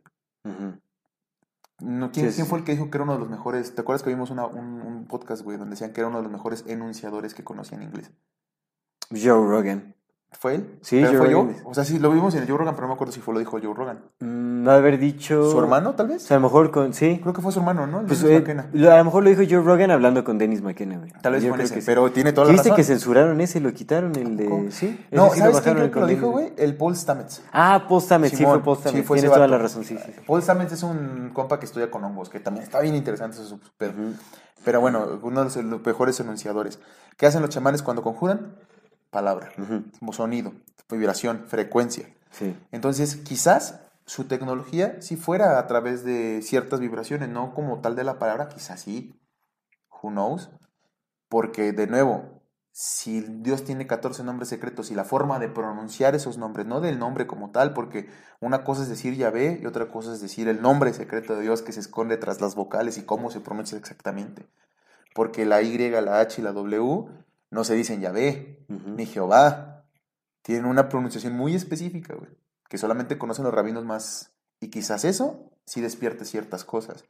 Y quizás el conocer la vibración y la frecuencia de estos elementos pueda hacer que manipules estos elementos.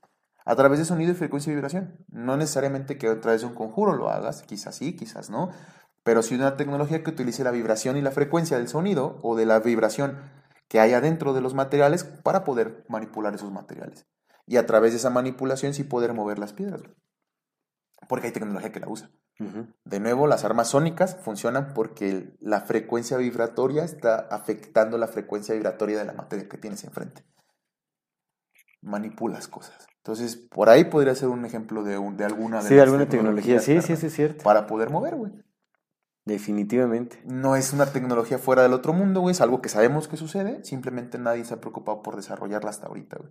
Se están creando combustibles ya ahora a través de la manipulación de la frecuencia de ciertos elementos. Sí, sí, por supuesto. Y ahora también, ¿cómo se explican los cortes? Porque eso es una cosa de cómo mueven las piedras para Exacto. acomodarlo. Pues, Los cortes- otro tipo de tecnología. A Tiene la que mejor, ser a la- láser, güey. sí, es- O a lo mejor es la misma tecnología, eh, la misma ciencia de la tecnología con la que mueves las piedras, a lo mejor es la misma ciencia con la que creas no un láser, sino una herramienta que haga esa, esa precisión en los cortes. A través de la manipulación de la frecuencia de los materiales, güey, porque tiene todo el sentido del mundo, güey. Si aprendes la frecuencia de cómo... Y la extracción de la montaña. güey. Igual, una tecnología que se basa en la manipulación de las frecuencias vibratorias de los elementos. Movimiento puro, güey, todo se basa en movimiento puro. Está un vacío y en el vacío hay movimiento. Pero eh, para la piedra sí necesitas romper, ahí necesitas quebrar. ¿Hay, hay armas? Sí, sí, bueno, sí puede ser. Hay Como generar explosiones sónicas. Sí, sí, sí, sí. en las Y- y- montañas, Y, hablamos de sónicas porque coincidimos el, coincidimos el sonido como una... Coincidimos frecuencia con sonido. En nuestro cerebro está metido que frecuencia y sonido son, son sinónimos. No necesariamente es así. Pero es que el láser es eso también, son frecuencias. Ajá. Justo, justo es que es eso, güey. El láser son frecuencias. Entonces las tecnologías pueden ser diferentes, carnal. Y si No hablamos... ves que hay, no ves que, perdón que te interrumpa, No, no, no, ves vale. que hay esta tecnología cuando lo hablamos este, en lo de los viajes del tiempo, hay tecnología láser que justamente está, este, eh, está ayudando a desarrollar tecnología de, de viaje en el tiempo por las, por las vibraciones. Oh. Por- claro, porque la onda es una partícula y una, una onda. La luz, perdón, es una partícula y una Sí, onda. sí, sí, sutil. Y pues las propiedades. Imagínate, si nosotros ahora, nada más, esto es mera especulación, pero si tenemos, actualmente ya tenemos la conciencia de que la cuántica, al menos a como nos las han dicho, funciona de ciertas formas. la superposición del, electrón, la... Sí, pues sobre todo la super- superposición del electrón y la... Esta, esta particularidad que tiene de ser una onda y ser una partícula al mismo tiempo porque es la que refleja la luz y depende por completo del observador. Y que aparte puede estar en dos posiciones simultáneas y que el electrón es todas sus posibilidades al mismo tiempo y una sola cuando es observable. Es decir, que atraviesa tiempo y espacio. Sí, sí. Que el tiempo y espacio no es algo que le interese, simplemente está en todas sus posibilidades, en- en- como la, esa película que nunca vi, All, ¿cómo es? All Ah, everything, everywhere, at the at same, the same time. time. Así, pues así funciona básicamente el electrón, es lo que nos han dicho que funciona, güey. Entonces, si de pronto nosotros tenemos esta información, pero no sabemos qué hacer todavía con ella, entre comillas, porque ya viene la computación cuántica, ya está aquí. Imagínate una civilización con un chingo de años por avanzada, que ya pasó la época de ciertas cosas y que sí sabe cómo funciona, y que sabe cómo manipular, y que sabe cómo hacer eso, güey, pues no, su tecnología debe ser impresionante muy, muy impresionante. Entonces, no podemos esperar que tuvieran grúas, güey, porque a lo mejor no las necesitaban. Sí, así es. a Sí, lo no, mejor ya no. tenían sus pinches máquinas aquí con su mano y... Y a lo mejor, y a lo mejor ni siquiera ocupabas a los 500 mil esclavos, güey. A lo mejor solamente ocupaste 20 cabrones con máquinas. Sí, definitivamente. No, si, si tienes, si tienes esa tecnología, no, o sea, no necesitas mano de obra. Utilizas la misma máquina, o sea, podría ser hasta maquinaria inteligente, no sabemos, ni siquiera si, si había seres o personas manipulando esa, esa maquinaria. Pero bueno, en fin. Y ahora, pues, también porque... Vámonos, vámonos a los pepes de más más. Porque Antes, rápido, se nos va a acabar el rápido, tiempo, ¿no? antes de No, los no pepes de más mates que también saben interesantes. Nada más porque se puede... ¿Y dónde está esa tecnología? Aquí es donde entra la parte de Younger Dryas y los impactos y también lo, y lo que ha dicho en, en Adán y Eva. ¿Cómo se llamaba? Chandler Bing. Paz No, Chandler el- Bing. Paz el este Chandler Bing. Chan, este Chan es. Robert Chan. Ay, ya, ¿cómo se va ahora sí ya? Sí, Robert, mi, ¿no? Mi memoria está Sí, es toda- el doctor Robert Chan. No, no es Robert Chan. Es. Bueno, Chandler Bing, lo que decía de los cataclismos. Si vienes... Thomas Chan, ¿no? Thomas Chan. ¿Thomas Chan? ¿Sí es Thomas Chan o es Robert Chan? Es Thomas Chan. Thomas Chan. Bueno, si traes un impacto donde ya sea porque cayó un cometota, ¡pam! Y se echó a los dinosaurios hace 265 millones de años. Pero se mató, o sea, mató a dinosaurios, que desapareció y enterró un montón de cosas. Pero si vienes con otro, otro cometa, y Dios no quiera, pero llegara en este momento un pinche cometón así, ¡pum! Y cayera ahorita en la Tierra con una fuerza tan, tan grande, o se detuviera el núcleo, como lo dice Thomas Chan, con una fuerza tan grande, que los mismos vientos arrastren todo y la materia, pues olvídate que va a quedar muchas cosas. Son vientos, es el agua también, o sea, hubo Y aparte el Younger Dryas Es el agua mil moviendo- años. moviéndose este, a velocidades ultrasónicas. Ultrasónicas, el viento. derritiendo, por- fuegos, porque hay pruebas de que se derritieron, la piedra se derritió. Imagínate la velocidad, el- la fricción que generó, ¿no? O sea, los vientos y el, el- el agua, las tormentas eléctricas y todo, para derretir este piedra, porque hay pruebas, ¿no? De, de que, De que se derritió la piedra. de que se Claro, derritió la piedra, de que la formación de cristales, el, si los cambios abruptos, pues, ¿no? hay- de seguro hay muchas cosas abajo del mar, güey, que ve todo a saber si por eso la NASA ya no investiga, güey, o algo que dijeron, no, güey, si, si seguimos buscando, vamos. Mira, investigaciones hay, o sea, pero no- ya no sabemos que a nosotros no dan. se nos da Por ni, eso no nos dicen que, que están encontrando ni un porque a lo cuarto mejor abajo del mar sí ya encontraron las cosas que estaban ahí, güey, la tecnología real. Está el meca- mecanismo de anticitera. Ujú. Es un mecanismo, güey. Te- Funcionaba. Funcionaba y funcionaba con aspectos mecánicos que se supone que eran desconocidos por esos tiempos. Un mecanismo de navegación, ¿verdad? Era como un calendario. Como un astrolabio. Bueno, era un montón de cosas, Era un ¿no? Calendario, era- navegación. tenía engranes, güey. Sí, Y eso estamos hablando de tecnología que es la heredera de esos cabrones. así es. Entonces, por supuesto, se pudo haber borrado porque aparte recordemos que el Younger Dryas fueron mil años de lluvias y fuegos y destrucción y horrible, mil años, güey.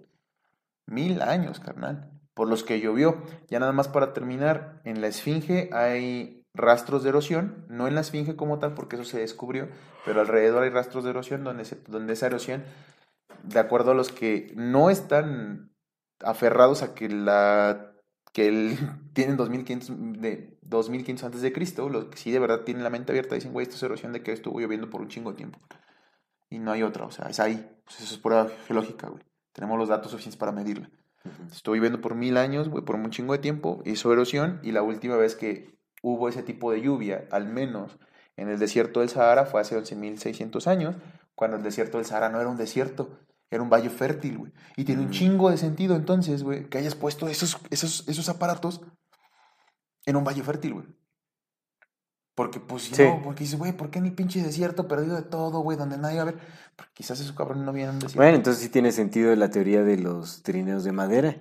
En Valle Fértil había suficiente... Ma- Madera, pero como, como pasaba, güey, porque pusieron Valle Fértil. Sí, menos, sí, sí, porque exactamente. acá No arrastra, exactamente, no arrastra, sí, sí, sí. Entonces, todo ese tipo de cosas son las que hay que ponerle atención porque pues ya hay suficientes datos para entender que sí ha habido otras humanidades anteriores a Por nosotros supuesto que sí. que estaban conectadas, que probablemente hayan tenido contacto entre unas y otras o que fueran la misma. O sea, eso ya hay mucha evidencia y ya es innegable, excepto porque por la ciencia que vive de negarlo. Sí. Porque si, pues es que es eso, o sea, si tú comes de decir que los egipcios construyeron las pirámides hace 2500, mi- 2500 años antes de Cristo y vives de eso, pues es que no te vas a abrir, güey, porque te quitan de lo que estás comiendo. Entonces, a excepción de la ciencia que come de mantener la gran mentira, es innegable que ha habido otras humanidades antes de la nuestra, que han habido otras cosas aquí. No hablamos ya ni de Ales ni de cosas así, simplemente de otras humanidades como nosotros. Humanidades colonizadoras, que es eh, lo que va el Pepe de 300 más mil más. años, hermano. 300 mil años siendo Homo sapiens en esta configuración. Más los del Cromañón que estaban casi iguales a nosotros. 300 mil años siendo Homo sapiens. Es, es irrisorio creer que la civilización lleva 6 mil años existiendo. O sea, por 294 mil. Tú y yo básicamente nos hicimos pendejos picándonos los ombligos ahí, peleándonos con Casar Mamuchi y de pronto dijimos, oye, ¿por qué? Por 294 mil años no hemos hecho nada, ¿por qué no nos ponemos ya ahorita de acuerdo y hacemos una civilización? Cabrón, no mames, güey. Es, Sí. es tonto, carnal. Simplemente es tonto, pero pues si vives de ello, pues evidentemente no vas a cambiar. Sí, no, y no solo que vivas de ello, pues es que también, ¿no? O sea, al final es la historia que hemos recibido, se ha convertido en la oficialidad de las cosas. Quien tiene la última palabra es la comunidad científica, quienes eh, desarrollaron el sistema educativo, quienes se encargan de, pues sí, las instituciones que oficializan la información. Entonces, pues, imagínate, si llega eh, esa información a manos de algún profesor o de alguien, pues la gente le está muy Ostracismo. acostumbrada a irse a la oficialidad de las cosas Es correcto. cuando siempre pues hay historias detrás de todo, ¿no? Ujú. Entonces, eh, pues hay que usar nuestro sentido común, hay que utilizar la lógica, hay que hacer nuestra investigación más profunda porque hay muchísima información al respecto. Ah, ya nada más un último dato antes de pasar a los días así de más mates y cerramos con eso, porque esos son datos que quería dar y se me olvidaron porque están bien interesantes. Lo que, lo que especulan estos compas, el Graham el Randall Carlson y otros, otros más que, que, ya están investigando este pedo, es que probablemente las pirámides hayan sido construidas como un mensaje para la humanidad. Ya sea porque estos vatos sabían que cada 6.000 años se- por ahí se detiene el núcleo de la Tierra, o ya sea porque saben que cada cierto tiempo cae un asteroide y se va. ¿Por qué? Porque las pirámides hay, está, encuentras pi en las pirámides, y se supone que pi fue un descubrimiento de los griegos, 1500 años después. Pero encuentras en su diámetro y todo su posicionamiento pi. Es decir, que hay información ahí de, güey, mide esto, y eso es un número que funciona en todos pedos. ¿Por qué hacer una pirámide así de grande? Pues para dejar una muestra, ¿no? Porque eso, la prueba es de que resistió. Ahí está. La prueba de que resiste es que está resistiendo, güey. Que resistió al Younger Dryas, que resistió a la inundación de Noé, que se fue hace 6000 años. Sí, Ha resistido un chingo de cosas, güey. sí, sí. Entonces sí. ahí está pi. Y aparte, güey, el diámetro, el- la base. tiene una Corresponde medida al la- radio de la circunferencia de, de la Tierra de la y Tierra. también, también la, lo la medida de la, de la base y la punta es. ¿Cómo es? Es la palabra que es. eh, proporcional a la distancia que hay entre la- el planeta y la Luna. O sea, son medidas que te, te sí dejaron, se- aparte te y eso dice cosas. muchísimo, eso tiene muchísimo sentido con lo que dice Miles Miles Mathis, Mathis. Y te dijeron Y también. no solo Miles Mathis, hay varios que hablan posición de las estrellas estaban aquí, el solsticio es tal, esta madre es tal, esto tal. O sea, sí, hay ciencia, güey. Hay ciencia que te comunicaron para el futuro, güey. Para quien sea que lo fuera a ver, que investigando la pirámide encontraras la ciencia, güey. Sí, así es. Ya es, o sea, que así se construyen las cosas, güey. Síguelo y lo vas a poder seguir haciendo parecido a este pedo. Pero cómo nos intentan alejar, ¿no? Completamente de la verdad es impresionante. Es impresionante porque pues ahí están las claves. También la orientación se supone que están alineados con el cinturón de Orión. Ajá. Y eso también sucede con las pirámides de Teotihuacán, con los eh, templos en Cambodia. Bueno, hay varias alineaciones. Las similares. bases son iguales, güey. Las bases son iguales. El tamaño de la base No, es y también hay, ciertos canales subterráneos, o sea, que van por debajo de las pirámides Ah, que, la que de son... Teotihuacán. Ahí están, y están Y- llenos de y mercurio, no exactamente, están llenos de ¿qué mercurio. pedo? Están llenos de mercurio. La, como la pirámide de Giza, la pirámide de Giza también se encontró este, mercurio. mercurio. Claro, que se encontró mercurio. Ajá, y de hecho, bueno, lo que se dice en Teotihuacán es que supuestamente metían mercurio ahí como simbolismo, ¿no? De, de un río del inframundo, güey. como para simbolizar este agua del inframundo y que de los dioses, dices, no, man, Aparte, no te creas, güey. ¿cómo van a estar metiendo mercurio nada más para el simbolismo? O sea, pudieron haber utilizado cualquier otra cosa más benigna que mercurio, que es, pues, es un conductor también eléctrico. ¿Cómo fregas una tontería? Aparte, considera lo siguiente: hubo como 200 años nada más entre que los mexicas llegaron a un lago hediondo y con la construcción del templo mayor, güey. ujú. 200 años nada más. O sea, en 200 años una civilización que llegó a un pinche lado hediondo, güey, donde no tenían nada, güey. En 200 años desarrollaron la tecnología para construir un templo mayor, güey. Que también era una obra impresionante. Y no solo el templo mayor, güey, toda su ciudad, güey. Y, Sí. y, y colonizaron un lago, güey. Dude. WTF. Sí, sí, sí. Así es, así es. El Nezahualcóyotl, carnal, que no construyó sus jardines colgantes ahí en el cerro. Sí, sí, sí. También su sistema de canales, ¿no? De agua también Chichén impresionante. Güey. Pues, güey, qué pedo, güey. Esa tecnología, ¿qué? Pues, tampoco se ha investigado porque, pues, toda nuestra atención está acá en las de Egipto, güey, porque están más chidas. Pero, pero bueno, ahora sí, más matis, carnal. Échese más Pues más, matis. más, más Matis tiene un paper muy interesante. Bueno, tiene dos, ¿no? En realidad yo ya no estuve, no, no puse tanta atención en donde explique justamente como la, este, los campos electromagnéticos, eh, eh, explique también la, la cuestión de, de como de, de, de energía Yo sí lo fotónica y estudié y asunto, sí ¿no? lo entendí, pero tal vez no sea tan necesario mencionar. No, no es tan necesario. Realmente el paper de Miles Mathis que habla sobre la pirámide, de, bueno, habla sobre las pirámides en general, pero se enfoca en las pirámides de, en la gran pirámide de Giza. Es correcto. Es, eh, también retoma mucho las investigaciones y los estudios de Nikola Tesla, que bueno, Ajá. de quien se dice que fue Nikola Tesla. Que más Mathis sí lo, lo toma por, por un personaje real, ¿no? Hay que hacerle otra vuelta al, al Tesla. Pero hay que hacerlo, sí, sí, hay que ver qué onda con Porque el está Tesla. ¿no? interesante, güey. pinche Si no, pues vayan a ver nuestro episodio de Nikola Tesla para que vean por qué está un poco extraño, ¿no? O sea, como que hay cosas que no empatan en su autobiografía, en lo que se dice, en, en- no hay registros de su persona Como tal. tan ¿no? Claro, contundentes, claro, ¿no? claro. Entonces, bueno, en fin. Y luego el pinche Elon Musk llamándolo Tesla, güey. Sabemos que Elon Musk es un vato puesto ahí. O sea, hay muchas cosas que. Muy rarillas. Eh, Pero bueno, se supone que Nikola Tesla tuvo un gran interés sobre estructuras piramidales, o sea que investigó la- las pirámides de Giza, como las medidas y todo ese asunto, y lo que llegó a determinar es que el verdadero propósito de estas pirámides era como un generador eléctrico. Eran un generador eléctrico. Eso es de Miles Matis. Y tienes que decirlo porque, uy, si algún día llegamos a conocer a Miles Matis y tú andas diciendo que esa conclusión es de Eso, eso, Tesla. eso es de Tesla, eso es no, de Tesla. su paper dice que él es el único que ha llegado a esa conclusión. Pues bueno, eso también está en The White Files, hay un video que les voy a compartir en donde se, se dice que fue Tesla. Porque. Tesla realmente basó justamente el, el funcionamiento de las pirámides, de cómo funcionaban justamente las, las cámaras energéticas y cómo, Sí, sí. cómo funcionaban las pirámides de, para canal- canalizar energía, como generadores eléctricos para su, su torre de Tesla. Ah, Que él, él- él se inspiró en las pirámides para hacer su torre de Tesla y, que- y generar el- energía libre. Lo que sí es de más Matis es que él ya, ya se va a otra cuestión para decir que lo que estaban haciendo con las pirámides era justamente eh, gen- eh, atraer energía, lo que estaban haciendo era atraer energía de, de la, La ionosfera. ionosfera. De la ionosfera, o sea, era como un encuentro de energías, ¿no? Porque se sustrae energía de la Tierra, o sea, del campo electromagnético de la Tierra, para atraer energía este, de la ionosfera. Pero también dice que, eh, bueno, para empezar, va- vayamos a decir qué es lo que dice. Obviamente él analizando las pirámides dice, esta tecnología no es humana. No es humana. Definitivamente esa Para empezar, tecnología él es... dice que las pirámides se pueden reutilizar todavía como baterías, pero Sí. necesitan la ayuda de tres, este, los mejores expertos, los Y mejores expertos en matemáticas, los mejores expertos en físicas y él, el mejor experto en intuición y campos. Sí, campos exactamente, exactamente, sí. Sí, es que chingón. Eso está, sí, dije, Yo, el bien por el mejor más más y yo, así es.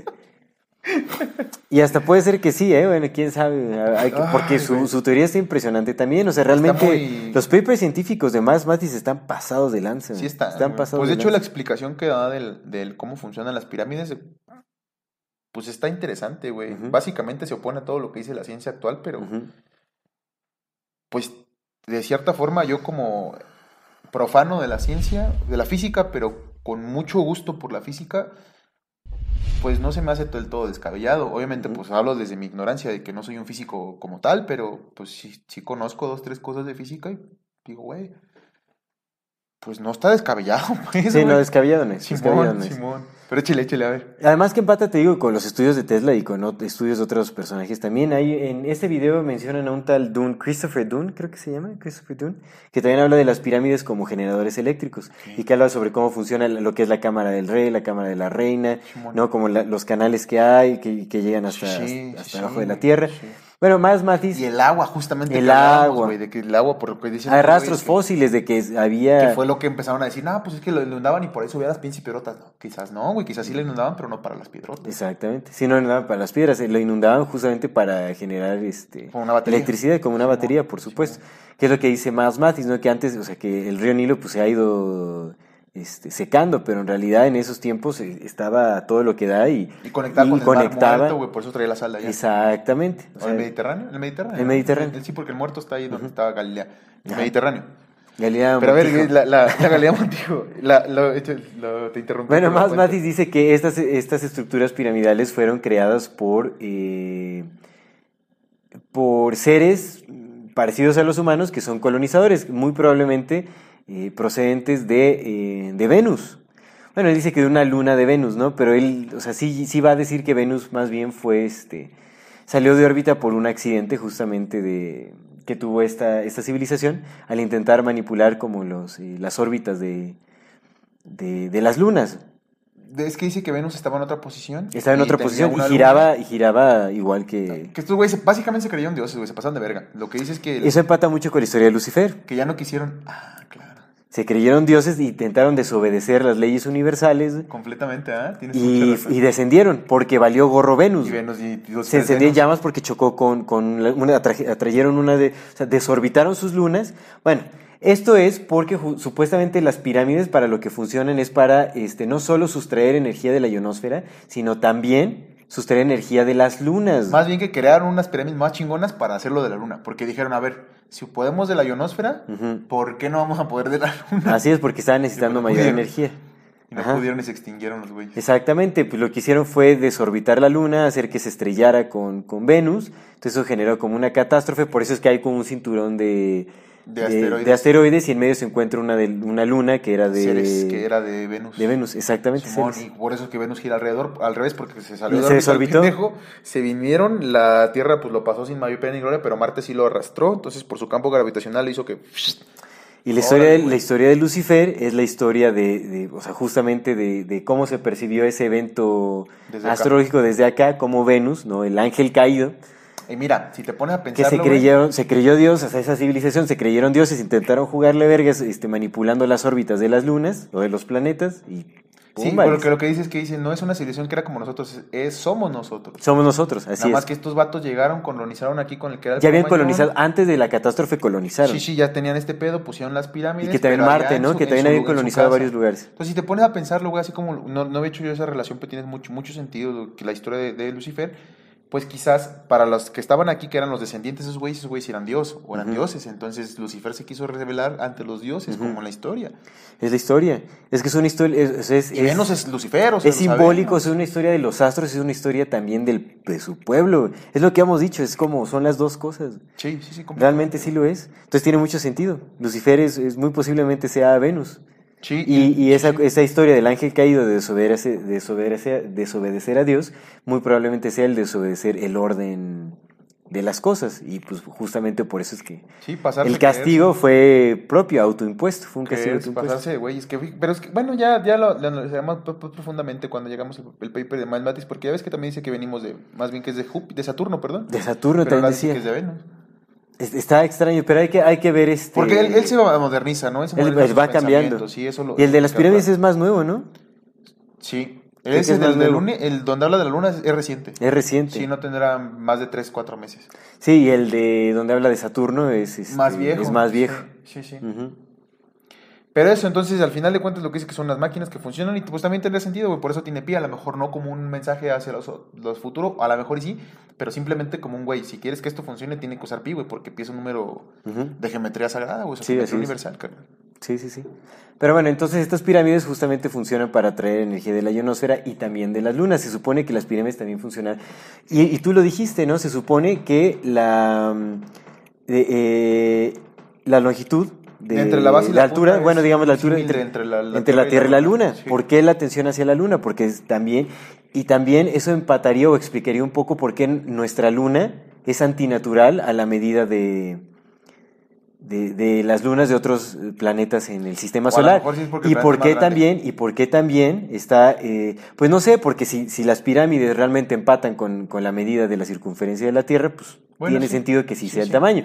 Pero entonces eso podría explicar que esa luna haya sido atraída a nuestra órbita, porque también hay historias en donde se dice Que la luna fue capturada. que hay culturas que son este, prelunares.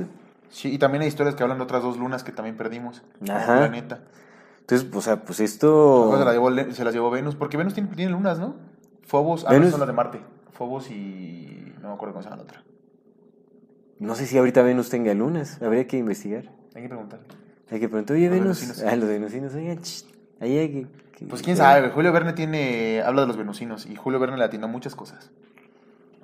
Pues también habla del centro de la Tierra, habla de varias cosas interesantes. atinó un chingo. Pues mira, hay que leer también el, el libro de Colisión de, de los Ah, Mundos de. Velikovsky, porque él habla de Venus como Lucifer. Y habla sobre justamente que Venus tuvo un accidente que se encendió en fuego y que bueno. Bueno, pero bueno, las pirámides. Entonces, conclusión. Eh, pues tiene sentido que sean generadores eléctricos. Eh, algo que decía Miles Mathis también es que ellos muy posiblemente estaban utilizando las pirámides para limpiar la atmósfera.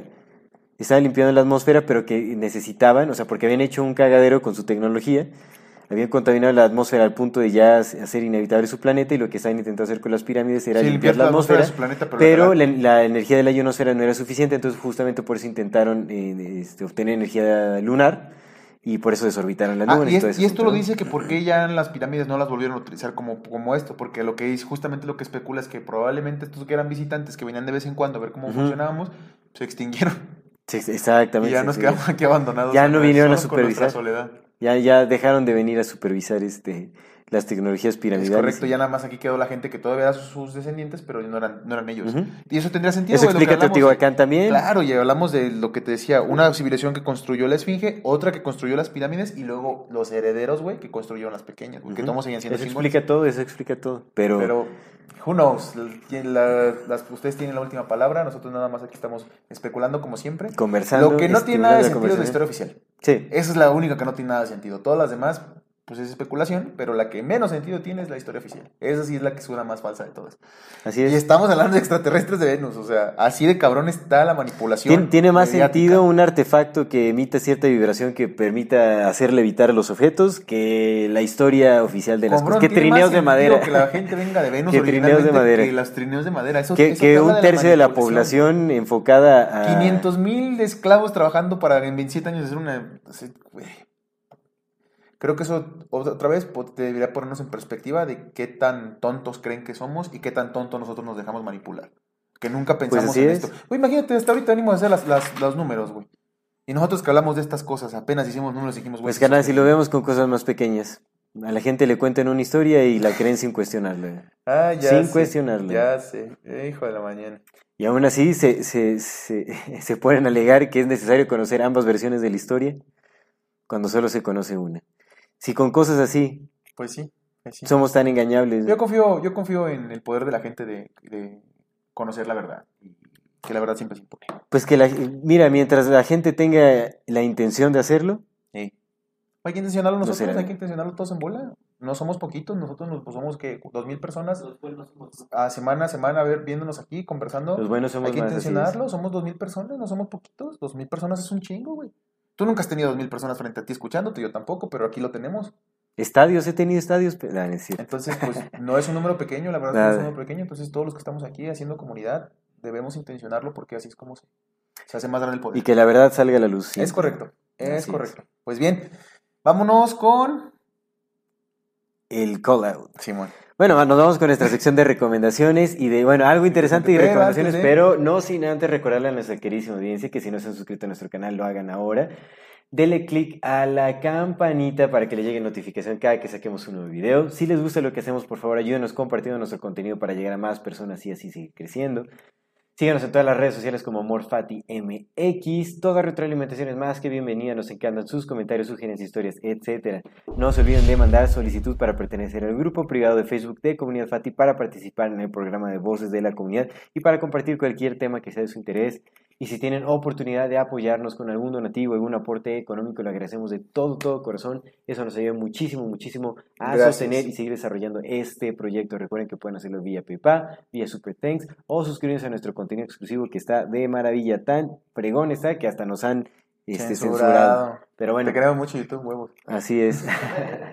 Muchísimas gracias a todas las personas que nos han acompañado hasta este momento. Muchas, muchas gracias a todas, todas y todos ustedes. Les voy a dar un super dato rápido, no te voy a dar la nota completa, pero eso lo escuché apenas. En- igual, es que he estado escuchando muchos podcasts porque pues la chamba me ha permitido ahorita, gracias a Dios. Entonces he dado muchos datos. Fíjate esto.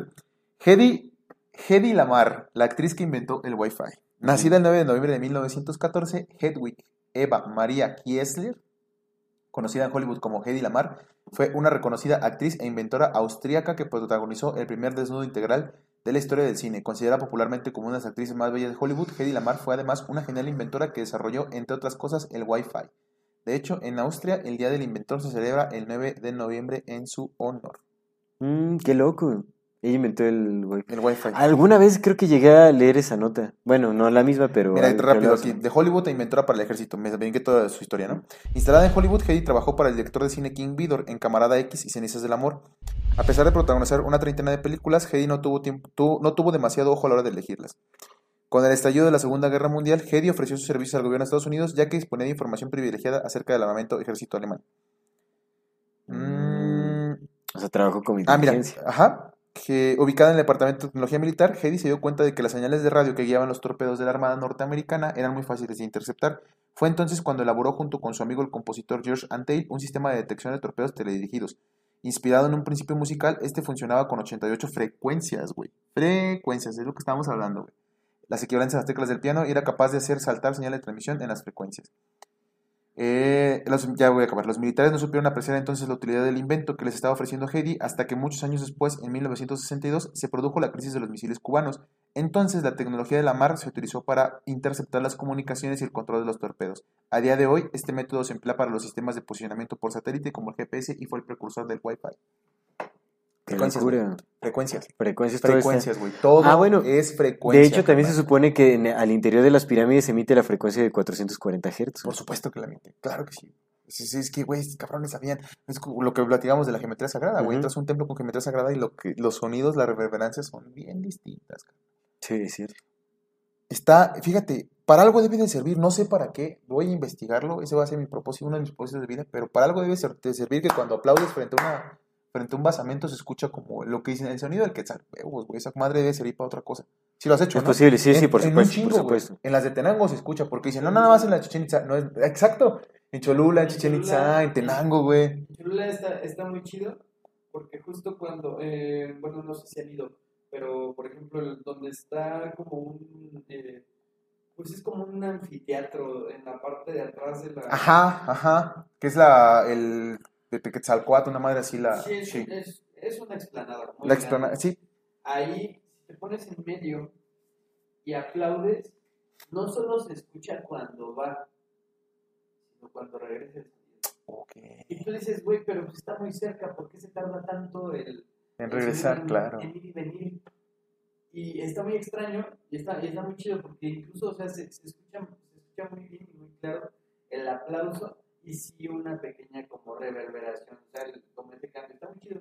Te digo, para algo debe servir, güey. O sea, al- para algo lo usaban, carnal. Sí. No creo que sea, ay, porque No, eran su, pendejos, su entendimiento de la acústica y de- del viaje del sonido era impresionante. Pues no también en, en- creo que en Chichen Itza, ¿no? Es en donde puedes hablar de un extremo a otro, así Escucha. lejísimos, y te escuchas como si te estuvieran hablando al oído. Sí, Creo, creo que ese- eso no es en la, en la cancha, creo que es en la cancha, ya no me acuerdo, no me acuerdo dónde era, pero Sí, No me acuerdo, pero esos eso- vatos estaban. No, está bueno, vatos y de morras, lanza, ¿verdad? sí, Esos sí, vatos sí. y morras estaban. Civilizaciones, esas civilizaciones civilizaciones estaban pasadas de lanza. Entonces, Pues, no, es que también se dice que los mayas desaparecieron en algún momento y todo, pues quién sabe qué Ah, se fueron con. Cory Woods. Con Cory Wood. Ah, sí, cierto, No, se fueron todos de. Vámonos de rol, dicen, pues ahora sí. Cory. Pero bueno, Oye, a- acabo de ver que David Wilcox sacó un último comunicado hace, hace poquito. Me lo voy a chutar para ver qué, Va, va, en va. qué anda nuestro compa, el David ah, Wilcox. señor, Se ve que es noble, se ve que es noble el David, ¿no? Sí, güey, porque pues. A mí me cae bien. Bueno, ya, ya iremos. Digo, diga lo que diga, ¿no? Pero este, habla de profecías y todo, pero pues, se ve que es noble el compa. Pero bueno. El, el, sí, pues sí. Bueno, recomendaciones. Recommendations. Eh, yo quiero recomendar una serie animada, una caricatura eh, para adultos, para adultos, obviamente. eh, bueno, adultos en el sentido de que es eh, pues contenido maduro, pues, o sea, más serio, ¿no? Hay, hay, hay violencia de cierto tipo, por así decirlo. Es una serie que se llama Scavengers Reign. Scavengers es como... Bueno, déjame buscar la traducción, este... Que son como, bueno, no como pepenadores, pero algo así. Son como scavengers, son recole eh, carroñeros, son como carroñeros, sí. Ah, mira, sí, carroñeros. Scavengers Reign. Es una, esta, esta caricatura está pasada de lanza, está buenísima, la, animación es bellísima, la idea, los personajes y todo, digamos que se centra en una nave, bueno, es como un, un centro de exploración en donde como que se lanzaron varias naves a explorar territorios en, en otros planetas y todo este asunto, y una cápsula se extravía sale de órbita, se extravía y pierde contacto como con el, centro de comunicación, ¿no? Y eh, bueno, es, como una, na- una nave que tiene varias cápsulas. Y esta nave se extravía, pierde órbita y, este, y como que varias cápsulas tienen que hacer aterrizajes de emergencia y tal y se quedan at- atorados en un planeta. En un planeta que supuestamente iban a ex- explorar. Pero pues están atrapados ahí, están sobreviviendo varias de esas cápsulas. O sea, eh, digamos que son varias cápsulas que tenían uno o dos pasajeros, o sea, pocas personas.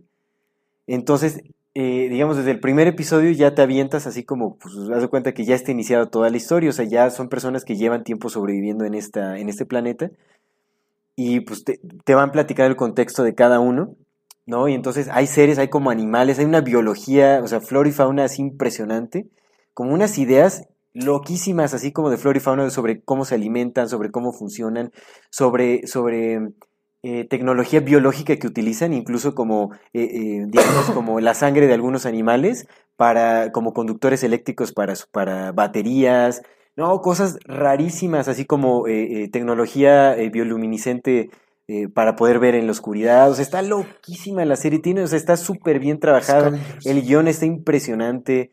Pero Está ¿por qué dice que para bellísimo. Xbox? ¿Es un ¿Cómo? juego también? No, no, no, es, es Scavengers. Estaba buscando como la, Ah, la traducción. Scavengers es carroñeros. ca- O sea, como los carroñeros reinan. Porque pues todo tiene que ver con supervivencia, ¿no? Ok. Hay algo de inteligencia artificial, como un androide que también utilizó inteligentemente, utilizó como eh, ciertos tejidos eh, biológicos para repararse a sí misma y entonces empieza a adquirir como eh, inteligencia ya biológica, se empieza a fusionar como, entonces empieza como a funcionar ya de una manera distinta y empieza a entender todo su entorno como con- a través de, de- intuición y sentimiento, un- como un robotcillo. Y eh, no, está loquísima la serie, está hermosa, o sea, es como me pareció muy creativa, bellísima. O sea, hay, hay escenas, no les quiero contar, no quiero spoilerar, porque hay escenas así que son impresionantes, o sea, místicas como inexplicables, muy bellas. Se llama Scavengers Reign, está pasada de lanza esta serie, la quiero recomendar. Nice, muy bonita. Nice, súper, súper. Pues mi recomendación es un fotógrafo contemporáneo que se llama Ogata Caro. Ogata- en Instagram me pueden encontrar como Ogata-Caro con K. Es solamente fotógrafo de blanco y negro. Japonés el hombre y buenísimo, buenísimo, buenísimo. Me gusta mucho. Es una captura, es street, todo es street photography, que es fotografía de calle. Ya sabes, movimientos, gente que camina, gente que está ahí. Pero su estilo de edición y aparte el, el ojo se me hace muy, muy interesante. Ogata-Caro, Enche es una navegada, estoy seguro que no los va a dejar indiferentes. O Gata Caro. Ogata-Caro. O Gata guion bajo. Simón. Es Pues, mi compa, luego nos Tu compa, sí. Sí. El Ogata. El Ogata. El Fogata, ¿no? Fogata Caro. Los japoneses son bien chidos. Me caen bien. Bueno, a los que conozco. El Fogata Vara. Fogata Vara. Oh, pues nada, muchísimas gracias a todas las personas que nos ven. Pero no nos vamos a despedir sin antes mandar nuestros Ah, clásicos por saludos, supuesto, por claro que sí, a nuestra amadísima comunidad. Con muchísimo gusto de YouTube a nuestro querido amigo Luis AG. Un abrazote enorme, Luis. A nuestro amigo Shaquille. Uy, ya tenía rato que no nos damos saludos a nuestro amigo Shaquille. Gracias, gracias por seguirnos viendo. Y a Daniel Espinosa, amigo, un abrazote. De Insta, con muchísimo cariño, a nuestra querida amiga Eneiri-Vadillo. Un abrazo. A nuestro amigo Dadigo, Gadi-Romelín. Y a nuestro amigo 20.13. Amiga, Hermano, ¿no? ¿Es amiga o amigo? ¿20? 13. Pues es 20. Es amiga, amiga 2013, ¿no? No lo sé, yo creo que sí. Yo, yo le digo amigo y nunca lo he dicho. Por su forma de hablar, siento que es este. Bueno, amigue 2013. Sí, amiga. Un abrazote, abrazote enorme. Y de nuestra comunidad, como siempre, con muchísimo cariño, un abrazote enorme a Karen Maya, a nuestro amigo Saldaña Benito Juan y a nuestro amigo Ethan Ávila. Abrazotes enormes. Y como siempre, también queremos mandar un especial saludo con muchísimo cariño y muchísimo agradecimiento a aquellas personas que nos apoyan económicamente, ya sea a través de donaciones Gracias, o suscribiéndose a nuestro gracias. contenido exclusivo. En esta ocasión queremos agradecerle muchísimo a Marina HG. Te mandamos un fuerte, Marina, fuerte muchas abrazo. gracias. por tu apoyo. gracias. Muchas, muchas gracias. Ella nos ve desde España, al Desde parecer. España, que todos sus apoyos y todas sus aportaciones se nos regresen a todos 70 veces 7. Así es, muchas, muchas gracias. Y también queremos eh, mandar un saludo con mucho agradecimiento y darles la bienvenida a los nuevos miembros de nuestro contenido exclusivo, a Pilxer, A Pilixer, Pilixer. muchas gracias, Pilixer. a Eric, así Eric. nada más, Eric, nada más con C Eric al el final, coach, abrazote. a Fernanda Vidales Fernanda, un abrazote, y muchísimas Coco gracias. Guerrero. Muchísimas, Coco, muchísimas gracias. gracias, Esperemos que gracias, estén gracias, muchísimo del contenido exclusivo. Les mandamos un fuerte, fuerte abrazo, eh, un saludo y pues ahora sí, muchísimas gracias. Gracias por vernos, escucharnos, compartirnos y demás. Esto Así es es. Amor Fati. En la infinita brevedad del ser. Hasta luego.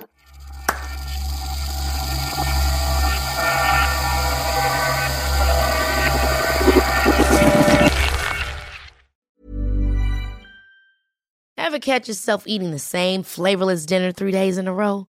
Dreaming of something better? Well, HelloFresh is your guilt free dream come true, baby. It's me, Kiki Palmer. Let's wake up those taste buds with hot, juicy pecan crusted chicken or garlic butter shrimp scampi. Mm. Hello Fresh. Stop dreaming of all the delicious possibilities and dig in at HelloFresh.com. Let's get this dinner party started.